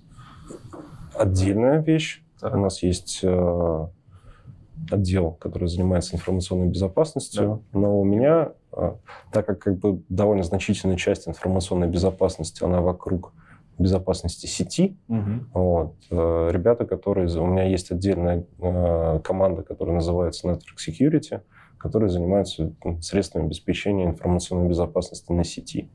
Расскажи подробнее, какие они задачи обычно закрывают, типичные, может, у них есть какие-то задачи? Я еще не досказал еще важный момент, что часть большая там, кибербезопасности вообще, в принципе, это подготовка образов и то, что называется харденинг. О, да. тот самый. Тот самый харденинг. Я не знал. Да, есть такая штука CIS, это Center of Internet Security. Они там публикуют бенчмарки. Их, в принципе, можно бесплатно скачать или загуглить. В принципе, это не проблема. Там довольно большой талмуд на каждый вид образа операционной системы. Вот я сегодня полистал 384 страницы. Да, и там прям вот про все. Там про файловую систему, что надо отключить, угу. про там про, про сеть, какие, что должно быть включено, там, типа TCP, cookies enabled, например, там, и много-много-много, там, автомаутинг должен быть выключен. Таких пунктов там, ну, несколько сотен. А до какой, ну, типа, до какого, до какого состояния нужно довести машину, чтобы, условно, соответствовать всем требованиям, просто выключить ее? Ну, это оптимальный, мне кажется, способ. Okay. Ну, это же очень понятная история, что, типа, безопасность — это единица, деленная на удобство, да? Mm-hmm. Ну, вот. И в этом смысле White-листинг, наверное, как бы это такая понятная оптимальная вещь, когда у тебя разрешено только, только то, что явно прописано, что разрешено. Понятно. Ну, и действительно у нас есть э, сканирование там, образов и, машин на уязвимости и на соответствие CIS-бенчмарку. И то, что не удовлетворяет, мы, соответственно, там, специальными скриптами докатываем до такого состояния, которое должно быть. Вот. А с точки зрения интер... Э, сети да, и безопасности сети, то это, наверное, сейчас мы живем э, в парадигме микросегментации. У всех очень разные подходы. Да? Есть там банки, у которых там две сети. Они такие, как одна внутренняя, которая прям сильно-сильно защищена. Она прям гальванически не связана с, э, с, внешним, миром. с, с внешним миром. Там есть специальные штуки, которые называются перекладчики, которые разбирают CP-шные пакеты Даже и так. пересобирают их с другой стороны. Да, это, это как бы отдельная история. Да, есть история с микросегментацией, когда у тебя много э, сетевых доменов для различных типов приложений. Вот, например, там база данных с персональными данными mm-hmm. или там база данных с карточными данными. Ну, там с карточными это обычно называется там PCI DSS контур. Вот. А, приложение там глубокого банковского бэка, ну, то есть бэк-офиса. То есть вот еще важно, что в банках часто путаются, говорят, вот это типа бэк, да, а это фронт. А, а почему у фронта есть бэк? Потому, потому что, типа, ну, там, мобильное приложение интернет-банка, да, у него, типа, фронтенд — это мобила или там веб-приложение, и бэкенд uh-huh. а, — это какой-то, ну, там, бэкенд, который... Серверный код. Да, да серверный код, который бизнес-логику реализует, вот. А есть еще, и это все вместе, это в банках это фронт, да, а есть еще бэк. Бэк это там бэк-офисные системы, которые системы как раз учета, системы, а, которые про, про карточки, там типа карточного процессинга, там шина та же самая тоже является, или там а, какой-нибудь платежный шлюз, который в ЦБ уже непосредственно процессит uh-huh. документы, ну, точнее, платежи, которые уходят. Вот. И для каждого типа приложения для них есть специальные там сетевые сегменты с определенными правилами, какие сегменты в какие ходить могут, какие в какие ходить не могут. И вот это вот, он, вот этот подход, он, конечно, он способен защищать периметр, ну вот, а, но есть нюансы. Когда у тебя слишком мало знаний о том, как это работает, угу. очень высокий порог входа. Логично. Потому что когда тебе надо взять и заказать какой-то ресурс, типа машины виртуальной, тебе же надо... Тебя же спросят, типа, куда? Ну, при текущем процессе, да? А куда его? Ее развернуть? Где? В каком сетевом сегменте? Я говорю, что? Куда? Мне надо, чтобы у меня код запустился и работал. Я не знаю ничего, не хочу ничего не знать про сетевые сегменты. Вообще мне это не интересно, не надо. Вот. А на фаерволе вам куда сделать доступ? Uh-huh. В какой, как, какой, какой фаервольный реквест надо? Откуда, куда? Типа, что вообще? Вот сейчас мы активно занимаемся тем, что пытаемся упростить радикально эти все вещи. И технологически, и процессно. И раньше как, когда-то вот эта вот часть не была, наверное, для нас критичной с точки зрения времени. Вот. А сейчас мы все про цифровые каналы, про эксперименты, про скорость. И нам надо быстро уметь ресурсы получить, в случае чего их отдать, потому что не всегда там эту машину надо оставлять навсегда. Ну, вот, поэтому мы, мы сейчас на пути радикального упрощения этих вещей. Хорошо. Я думаю, про инфраструктуру достаточно. Окей. Или ты хочешь еще что-то рассказать? Ну, не знаю. Тут можно бесконечно, в принципе. Это вам могу на 5 часов. Безопасники часто вам палки в колеса ставят? Да не сказать. Ну, мы прошли какой-то вот момент, когда был антагонизм. Угу. Он был, ну, везде это практически так. В какой-то момент мы все-таки стали пытаться находить общий знаменатель и работать вместе. Например, у меня команда, которая кубером занимается. Кстати, про кубер я ничего не говорю вообще. Мы до этого разговаривали про кубер. Да. У меня есть команда, которая занимается кубером, и у меня обсек, который э, я нанимал за свой бюджет ребятам обсека который в моей команде занимается как бы практиками информационной безопасности для э, любых технологий оркестрации контейнеров. Ты его нанимал из внешнего... Из внешнего мира, да. А почему не из команды ИБшной?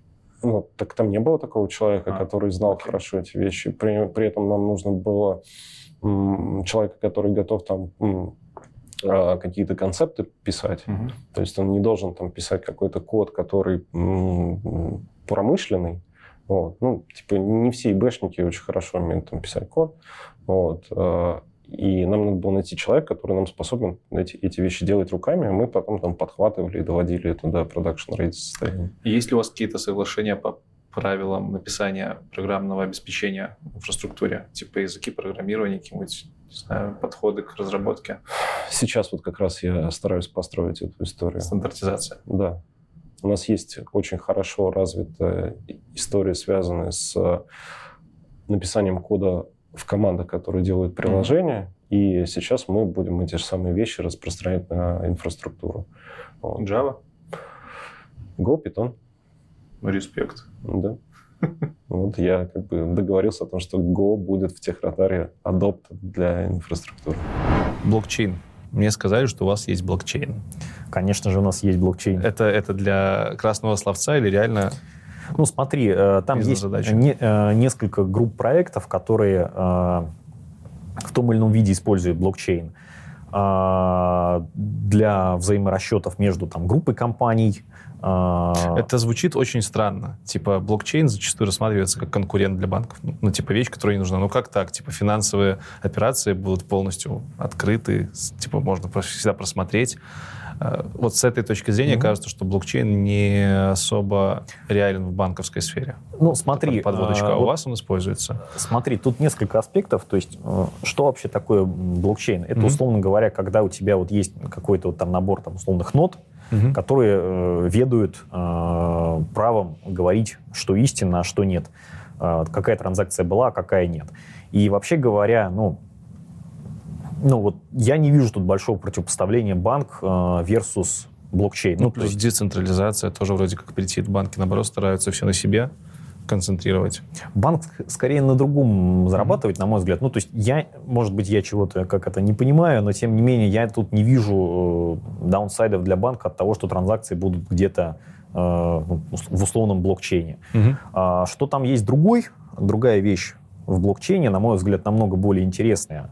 Не просто там э, то, что транзакции видны, а смарт-контракты. Вот это вот прям штука интересная, когда у тебя что-то делается, и тебе не нужен э, центральный контрагент для этого. Вот это вот, на мой взгляд, вещь сугубо Вы, вы используете у себя блокчейн с смарт-контрактами на эфире, наверное? Нет? Смарт-контрактов сейчас, если я правильно знаю, не используется. Мгм.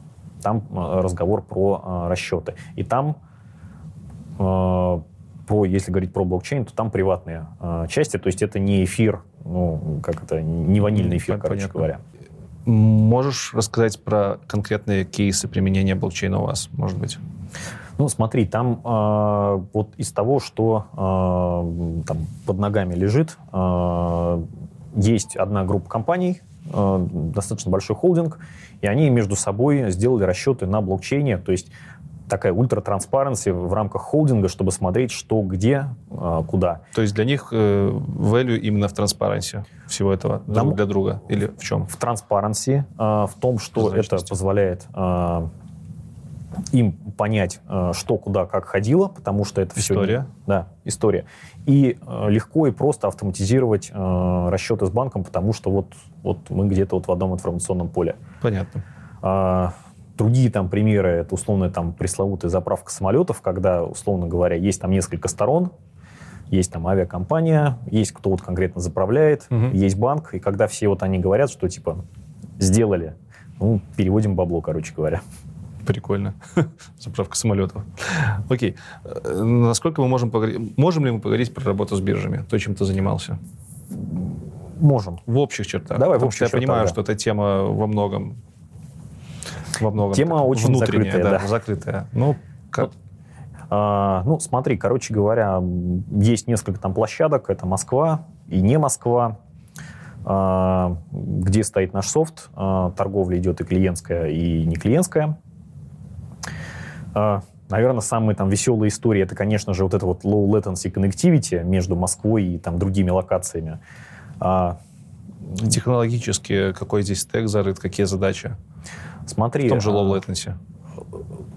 low latency, но тут э, важный момент какой, что есть low latency, который вот такой, когда ты арбитражишь два стакана, и там тебе там разговор идет про микросекундные latency. Э, Расстояние до центрального компа, да? Ну, Ну, понятно, условно. Ну, короче говоря, когда у тебя там есть понятие такое wire to wire, то есть Мгм. вот у тебя пакет влетел в сетевуху, что-то поварилось там, вылетел второй пакет на выход. Это вот называется wire to wire, э, провод к проводу. И там разговор идет про субмикросекундный зачастую latency. Ну, э, такие кейсы бывают. Мы То есть на- это реально, типа, кто ближе к мейнфрейму, тот и... типа того. Так, окей. Ну, к биржевому мейн- мейнфрейму, да. Там, по-моему, кстати говоря, ни разу не мейнфреймы, а Ну, x86. это уже их заморочки. Да. А, Это вот один вид а, high frequency trading а. А, Мы, наверное, не видим там большого value именно вот в этой вот войне всех против всех. Мгм. Она реально такая. Ну, то есть там маржа HFT шников, она там снизилась за последние там годы. А, Есть там, условно говоря, ручники, ручные трейдеры, которые там я вижу мир вот так, что ставки пойдут туда-то. Так. И они торгуют на горизонте, не знаю, там, дней, недель, месяцев и так далее. Мгм. Вот то место, где, мне кажется, все вот это вот будет развиваться, алготрейдинг как таковой, не на микросекундах, не на днях, а где-то в районе там секунд, десятков секунд, может быть, сотен миллисекунд. Вот на таком временном интервале, на мой взгляд, э, современный алготрейдинг будет э, развиваться. То есть не будет вот этой вот чисто инженерной задачи за микросекунду расшифровать пакетик, что-то сделать и отправить обратно. А на выход. предсказательные алгоритмы, вот это вот все, как-то это, ML? ну, блин, в микросекунды вложены. В микросекунды нет, а вот уже в, в десятки миллисекунд вполне уже Реально, можно да? там а, интересную какую-то логику сделать. А, Можем ли поговорить по то, что под капотом крутится у тех же алготрейдерских? а, сейчас коды и договорим. Сейчас, вот на мой взгляд, вот а, у тебя есть две а, оси а, координат: Мгм. сложность алгоритма Мгм. и время его работы. Мгм. И вот, условно говоря, традиционные HFT очень простые алгоритмы, но работают очень быстро. Подожди, а зависимость нелинейная на большой выборке? Ну, условно, чем у тебя больше сложность, тем у тебя дольше время выполнения. Да, да. Ну, почти Не, я имею в виду, что вот как вот выглядит картина мира, на мой Мгм, взгляд, мгм, вот э, в области алго- алготорговли. Что у тебя есть время, Так, есть сложность. так. И вот HFT традиционный, он был где-то в самом начале координат. Очень Мгм. простые модели, но э, работающие прям с космической скоростью. Развивались, развивались, вот ползли к началу координат, скорость света не дает дальше ничего дальше делать. Офигеть. То есть, ну, там, можно посчитать, сколько свет проходит за одну микросекунду, и это не, настолько много, как хочется. А, и вот, на мой взгляд, вот современный алготрейдинг, он идет вот, вот получается, вот система координат, он идет э, вот куда-то вот сюда. Мгм. То есть усложняются модели, да, они работают дольше, ну, то есть не микросекунды объективно, но они могут переваривать намного больше факторов, э, зачастую там наступая на территорию там ручных трейдеров. Но ключевое, что вот эта вот безумная гонка, на мой взгляд, она вот ограничилась скоростью света и фактически там закончилась. А, И сейчас в основном а, вот как это соревнование идет в том, а, какая модель там используется и насколько она быстро работает. Ну, ML, есть алгоритмы. ML алгоритмы, да. Собственно, это и под капотом крутится. да. Ну, Хорошо. А так э, используются разные технологии, там есть и плюсы, ну в основном это плюсы Java. Питон. Нет? Ну, просто питон везде в ML. Для, ходит. для анализа, да, но именно в, в проде нет. Плюсы и Java. А, Вендерлоки. Вендерлоки. К- Мешают ли они вам? И как вы с этим работаете? Условно говоря, часто ли возникает ситуация, когда было бы хорошо использовать вот конкретно этот продукт, но вы не можете по каким-то причинам? Часто и почему? Мгм. У нас есть оп- определенные, ну, то есть Райфайзенбанк – это банк групповой. Ну Вот. У нас в плане инфраструктуры есть определенные соглашения со штаб-квартирой на тему того, каких вендоров там, для а, аппаратных решений мы можем использовать. Это Вот. диктуется политикой главенствующей компании? Ну, да, нам типа дешевле покупать на всех сразу все, mm-hmm. поэтому в этом плане. Э, но если вдруг нам нужно что-то необычное, и вот когда мы там для данных э, покупали специальные железки для ходупа, мы, в принципе, с ними довольно легко договорились. Ну, не легко, но договорились о том, что какой у нас там будет вендор, какое будет железо. Вот. Вендорлог там такого нет. И в целом мы как бы стараемся сейчас приняли для себя решение, что у нас будет open source first. Так. Это то, что касается там middleware, ну, там баз данных, очередей. И постепенно-постепенно уходим, уходим от там, Oracle, IBM и на open source решения везде, Кстати, где, по, поводу, по поводу open source, может, ты знаешь, не знаешь, вы какие-нибудь свои решения в open source выкладываете? Знаешь, пока нет. Но мы контрибьютим, мы, по-моему, вот в, в kubectl как-то тут недавно что-то там фиксили. Вот. Поэтому я думаю, мы дойдем до этого через какое-то время. Хорошо. Э, дресс-код. Что по дресс-коду в банке? Ничего. Ну, я думаю, наверное, в купальнике приходить не стоит. Вот. Но в целом вот я так обычно на работе хожу. Могу... В тапках можно ходить по офису? Ходят люди в тапках по офису. Ну, не всегда прикольно это, поэтому как бы у меня были ребята, кто ходил иногда. Я говорю, ну, они ко мне на встречи приходили в тапках. Я говорю, типа, ну, вы там это, у себя-то ходите, ко мне можно ботинки надеть, там, например. Вот. А так в целом вообще норм. Ну, то есть без... Нету никаких перегибов э, ни в какие стороны. Я могу пиджак надеть под настроение, но это очень редко случается. А сейчас удаленка, сейчас вообще как бы... Кстати, по поводу удаленки. Были ли какие-то сложности при переходе на удаленку? Все-таки Ба. Были, конечно какие, же. Какие основные моменты? Технического характера, прежде так. всего. Ну, нам повезло. Ну, в VPN есть, все есть. В определенном работает. смысле. Ну, смотри, VPN, как, как, как тебе сказать, вот это как бы взгляд разработчика на проблему. Там со стороны инфраструктуры все же не так. Да. Там типа представь, что в определенный день у тебя на этом VPN решил весь банк повиснуть. А до этого никогда на это не был рассчитан. Угу. Ну, там нету ни каналов, ни мощности железа у этого VPN-шлюза, ни лицензий под это, под все. Ну, поэтому, правда, пришлось много работы сделать, причем в очень короткие сроки, для того, чтобы дозакупить, установить, угу. протестировать, чтобы все заработало. Нам во многом повезло, что у нас вот эта вот история там э, с VDI используется, и за счет этого мы Кому-то дали даже домой тонкие клиенты. Угу. И они смогли их использовать сразу буквально. Дали домой людям мониторы, тонкие клиенты. Вот, потом кому-то купили там ноутбуки, они с биодом стали пользоваться. Ну, разработчики в основном там на маках на Windows машинах, у них, конечно, там по-другому немножко все. Там VDI для них неподходящее решение, там мощности не те. Вот. Ну, вот в целом мы эти сложности преодолели там за какие-то несколько недель, до месяца, наверное. А если все вернутся обратно в офис, вдруг корона пропадет, это, это вам доставит какое-то неудобство? А мы приняли для себя решение. У нас вот был большой проект, в рамках которого мы поменяли подход к офисному пространству. И для себя решили, что у нас гибридный формат работы. Mm, то есть всех не погонят обратно? Никого никуда не погонят. А, ну, смотри, мы же командоцентричный банк фактически сейчас. Команды сами способны договариваться насчет дней присутствия. У них есть, вот можно в офисе, там, я не знаю, снимали, не снимали, тут есть зоны для команд, куда они могут приходить, а, если им нужно. А, и сколько дней это они сами для себя выбирают. Кто-то может вообще там раз в неделю там на какие-нибудь там ретро или на планирование приходить. приходить. Вот. А по поводу того, возникнут ли неудобства, ну, так как мы до этого работали, типа, все на проводной сети и либо на десктопах, либо на тонких клиентах, нам пришлось довольно оперативно строить Wi-Fi сеть новую везде.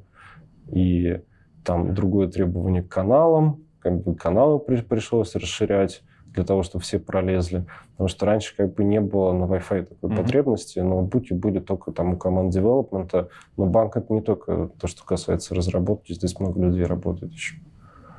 Кстати, по поводу офиса, прикольная штука. В этом офисе, по-моему, у вас есть комната для сна. Есть, да. такой, вау. Они вообще мало где есть у нас, ну, да. в СНГ. ЗП. Э, у разработчиков я уже спрашивал, они такие, все, типа айтишная компания, вот ты инфраструктурщик, у тебя там и админ, наверное, есть, и Да. другие ребята. Как тут ЗП не, не обижают? Вполне себе все в рынке. Конкурентно, да? правильно? Да. Что бы ты еще ответил, конечно. Ну, У нас самые большие зарплаты. Что нового ожидать от банковской сферы именно с точки зрения айтишки в ближайшие несколько лет? Айтишка будет э, усложняться. Мы будем делать все более сложные технологии для того, чтобы сделать э, банк незаметным для клиента. Мы хотим сделать так, э, чтобы наш банк решал потребности э, клиента без того, чтобы клиент думал о том, что вот что-то там может быть сложное. Если Мгм. хочешь взять ипотеку, тебе не надо там что-то подтверждать, фоткать и так далее. Ты делаешь это one click. То есть вот ты сидишь под пальмой где-то, отдыхаешь, думаешь, почему бы мне не взять ипотеку на квартиру, ты заходишь, видишь какие-то уже предложения, нажимаешь кнопку, берешь ипотеку. Тебе нужен кредит какой-то в моменте, вот сегодня ты его захотел, ты просто заходишь, у тебя уже есть э, информация о тебе уже есть в банке, понимаем, сколько тебе нужно, можно дать денег, и ты получаешь это тоже в клик. То есть хочу там 50 тысяч рублей. Нажал кнопку, бах, тебе пришло 50 тысяч рублей сразу на счет, без каких-то промедлений. То есть сервис банкинга, он должен стать максимально незаметным точки зрения каких-то вот процессов для клиента. То есть это очень простая история для клиента, э, который хочет получить финансовую услугу. Вот мы движемся в эту сторону. Мы хотим стать простым, надежным партнером каждый день для человека, для того, чтобы он через нас решал любую свою финансовую проблему. А на, на самом деле у нас же все, что мы, что мы, решаем дейли, оно очень сильно связано с финансами. То есть, что бы ты ни делал, тебе что-то вот нужно где-то вот э, связано с деньгами и с э, оперированием твоими да. счетами. Вот если это будет максимально просто, ты будешь не замечать этого, то это будет вот наш полигон. С точки зрения инфраструктуры, что глобально изменится, на твой взгляд, через два года? через два не знаю, но, Ну, наверное, несколько лет. 2.5, если говорить, то будет интересно, что будет с банками в публичных облаках. О, подожди, вы пользуетесь публичными У облаками? нас есть, э, да, у нас есть кусочек в А Яндекс.Клауде. что там? Что В там? Яндекс.Клауде э, для э, корпоративного сегмента там у них живет API-агрегатор. Прикольно. Так. Вот. И, И- ты думаешь, что будут больше пользоваться? Или, или что больше Ну, с- слушай, смотри, тут ведь история такая, вот там, я не знаю, есть такие ребята, Андресен Хоровиц, да, Мгм. там Андрес, Марк Андресен, человек, который делал Netscape, вот, там Бен Хоровиц, который тоже там работал, у них сейчас инвестиционный фонд э, висишный в Мгм. долине. Они не так давно там писали статью, которая называется «Ошибка на миллиард». Ссылочку оставим. Да, и она про то, как э, люди, как бы заезжая целиком, делая всю ставку на публичные облака, как они потом оказываются там в не очень хорошей ситуации с точки зрения того, что кост становится очень большой. Мгм. А к тому моменту они уже свою инфраструктуру делать разучились. Ну, мне кажется, для нас это хорошая история в плане того, что для нас это какой-то вызов, а, бы инфраструктуру там банковской делать удобно. Потому что там, условно говоря, я когда что-то людям объясняю, что я хочу получить, я говорю, ну, идите там в ДО, сделайте себе аккаунт какой-нибудь, накликайте себе пару машин и посмотрите, сколько у вас это займет времени. Вот. И вы должны быть не хуже. Потому что вот кто с вами там, в принципе, конкурирует сейчас. И в этом плане это круто. А в плане того, что типа все туда завести, это, это не факт, что круто. И надо еще код писать уметь по-другому. Потому что Cloud Native, Cloud Ready приложение, Диктуют правила. да, диктует правила. А здесь в основном всегда было не так. То есть здесь, э, ну, ну как, сейчас уже не так, но на самом деле много чего переписали. У нас стало там горизонтально масштабироваться во, во многих местах. Да? Но тем не менее есть определенные системы, которые масштабируются исключительно вертикально. Мгм. И ты там покупаешь еще железку, еще железку. И вот нет такого, что типа у тебя половина там машин отъехала, и ты продолжаешь работать, потому что у тебя есть резерв, у тебя там стейтлесс, ты можешь там балансировщиком распихивать на те машины, которые живые остались. Потому что, условно говоря, если как бы посмотреть гарантии публичные, которые вот Amazon дает на виртуалке, они раньше давали только на availability зоны, сейчас у них там, если покопаться, можно найти на виртуальную машину. Мгм. И она у них хуже, чем расчетная наша вот текущая availability там, для, для отдельной виртуальной машины. Прикольно. Вот. И Так, ты- а, а, ну, а point в чем? В том, что типа через несколько там, лет вы сделаете свое публичное облако? Или... Нет, свое публичное не сделаем. Я Больше имею в виду, мы за- заедем туда, да.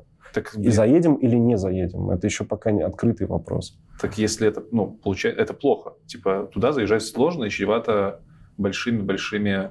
Зато это гибкость, Риск. скорость, э, Ага, это понял. возможность быстро масштабироваться. Ты- там довольно большое количество плюсов есть, Мгм. да, но при понятных минусах. И Понятно. надо научиться этим нормально управлять. И с точки зрения там, безопасности, как там наши стандарты натянуть на то, что у них и, и так далее. Слушай, ну у вас большая инфраструктура. А не делаешь ли ты ставку на то, что вы в будущем сами станете каким-нибудь облачным провайдером? не знаю, у нас масштаба не хватит на самом деле. То Окей. есть, э, ну, я вот не говорил, да, там в цифрах у нас примерно там 19 тысяч CPU, э, 350 терабайт рамы и порядка там 7 петабайт сторажей. Вот. Ну, в принципе, довольно большие цифры. Но этого недостаточно для того, чтобы стать там нетворк-провайдером. Хорошо. Что-нибудь еще поменяется?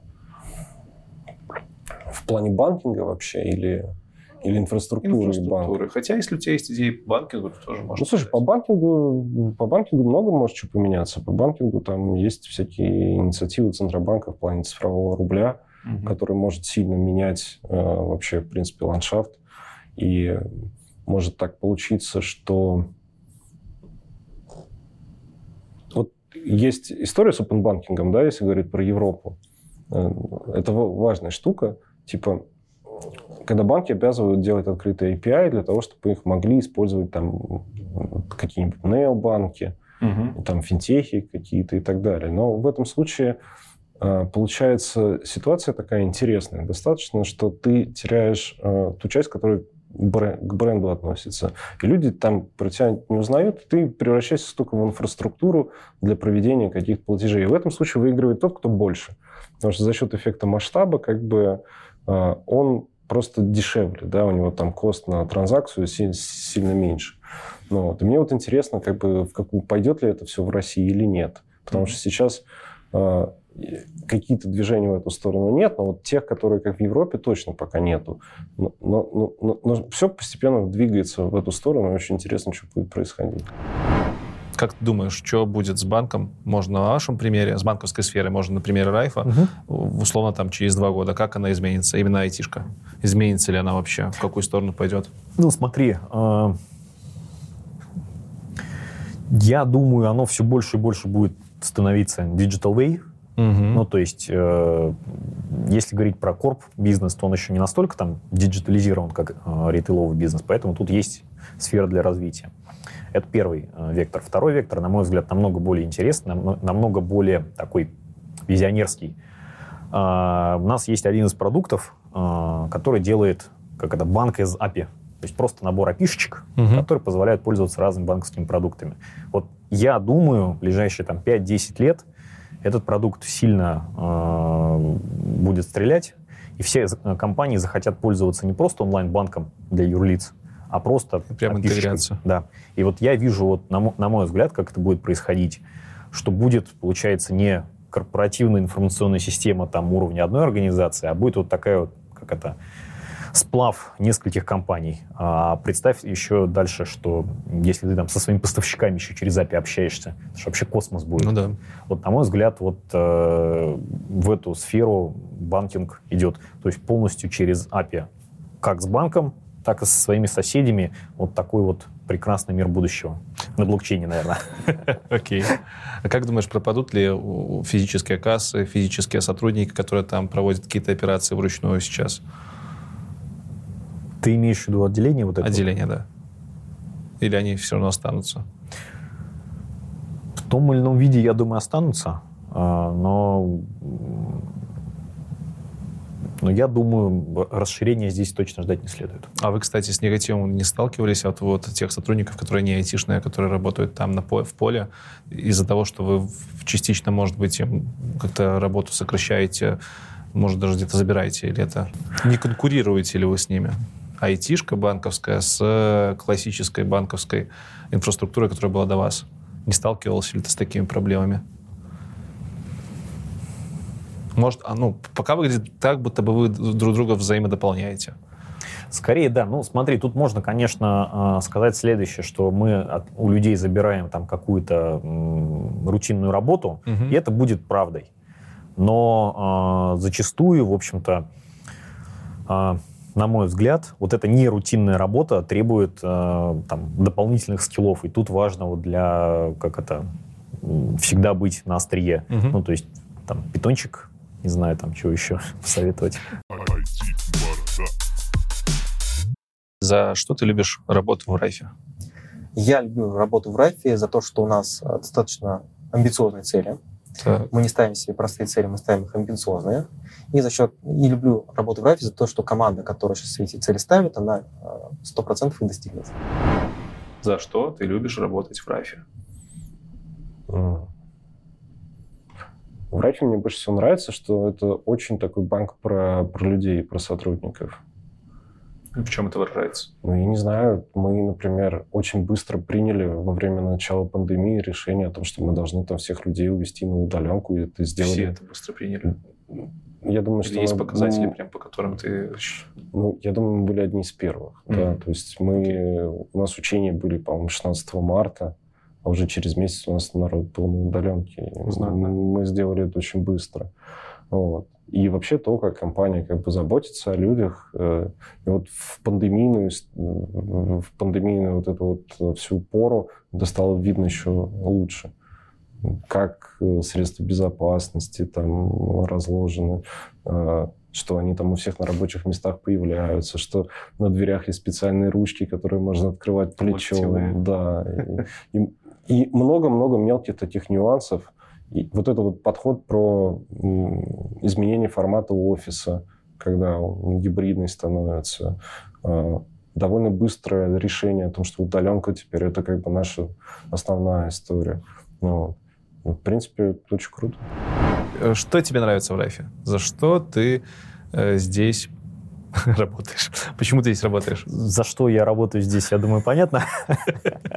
Почему я здесь работаю? Ну, вот для меня важным, э, как это, критерием было в свое время, что меня заставило здесь остановиться, и чего мне не хватало там во многих предыдущих компаниях. Я вижу результат своей работы. Я его могу оценить там в деньгах, пардон, хорошо ли я поработал или плохо. А, Вот, наверное, все. А почему ты не мог это сделать, условно, в компании, где ты там компиляторы писал? Ну и как ты его оценишь? Сделал я оптимизацию, которая там, не знаю, разогнала один бенчмарк на 0,7%. Сколько это бабла? А, а все, Я понял. не То- знаю. То, есть тут прямо, прямой выход на, эко- на, на экономию, на деньги, на...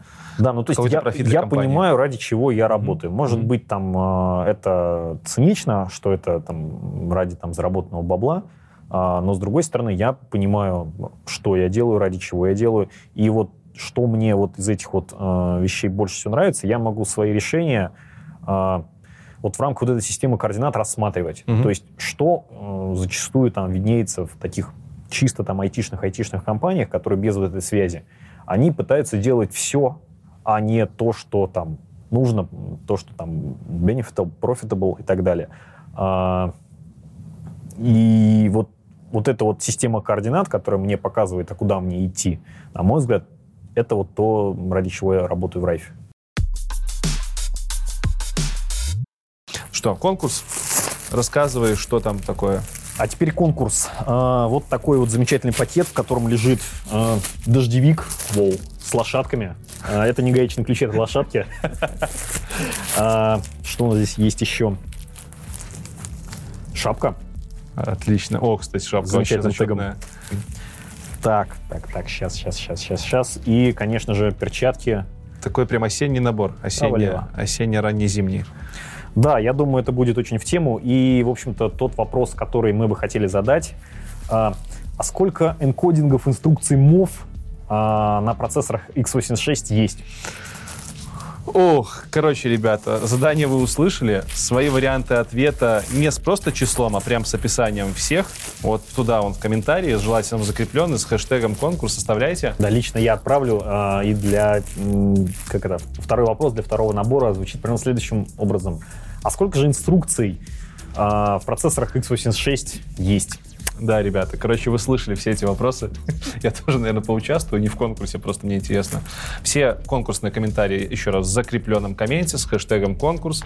Мы вместе э, с ребятами выберем победителей и отправим замечательные подарки. На этом этот выпуск закончен. Так, Серега, спасибо большое. Тебе спасибо за приглашение. Спасибо, что рассказал про банковскую сферу. На самом деле я для себя очень много инсайдов сделал, и ребята в сегодняшнем выпуске прям хорошо постарались. Так что Райфу спасибо, вам тоже спасибо. Вам спасибо. Если у вас остались вопросы, в описании тоже будет контактик Райфа, на который можно будет написать, и вас с, кого, с кем-то из ребят наверняка свяжут. Если вы еще не подписались на этот канал, обязательно это сделайте. Поставьте лайкос этому видосу и обязательно проходите тоже по ссылочкам. Мы интересных ссылок из выпуска набросаем, и они будут все лежать в телеге. Все, всем спасибо. Покедова.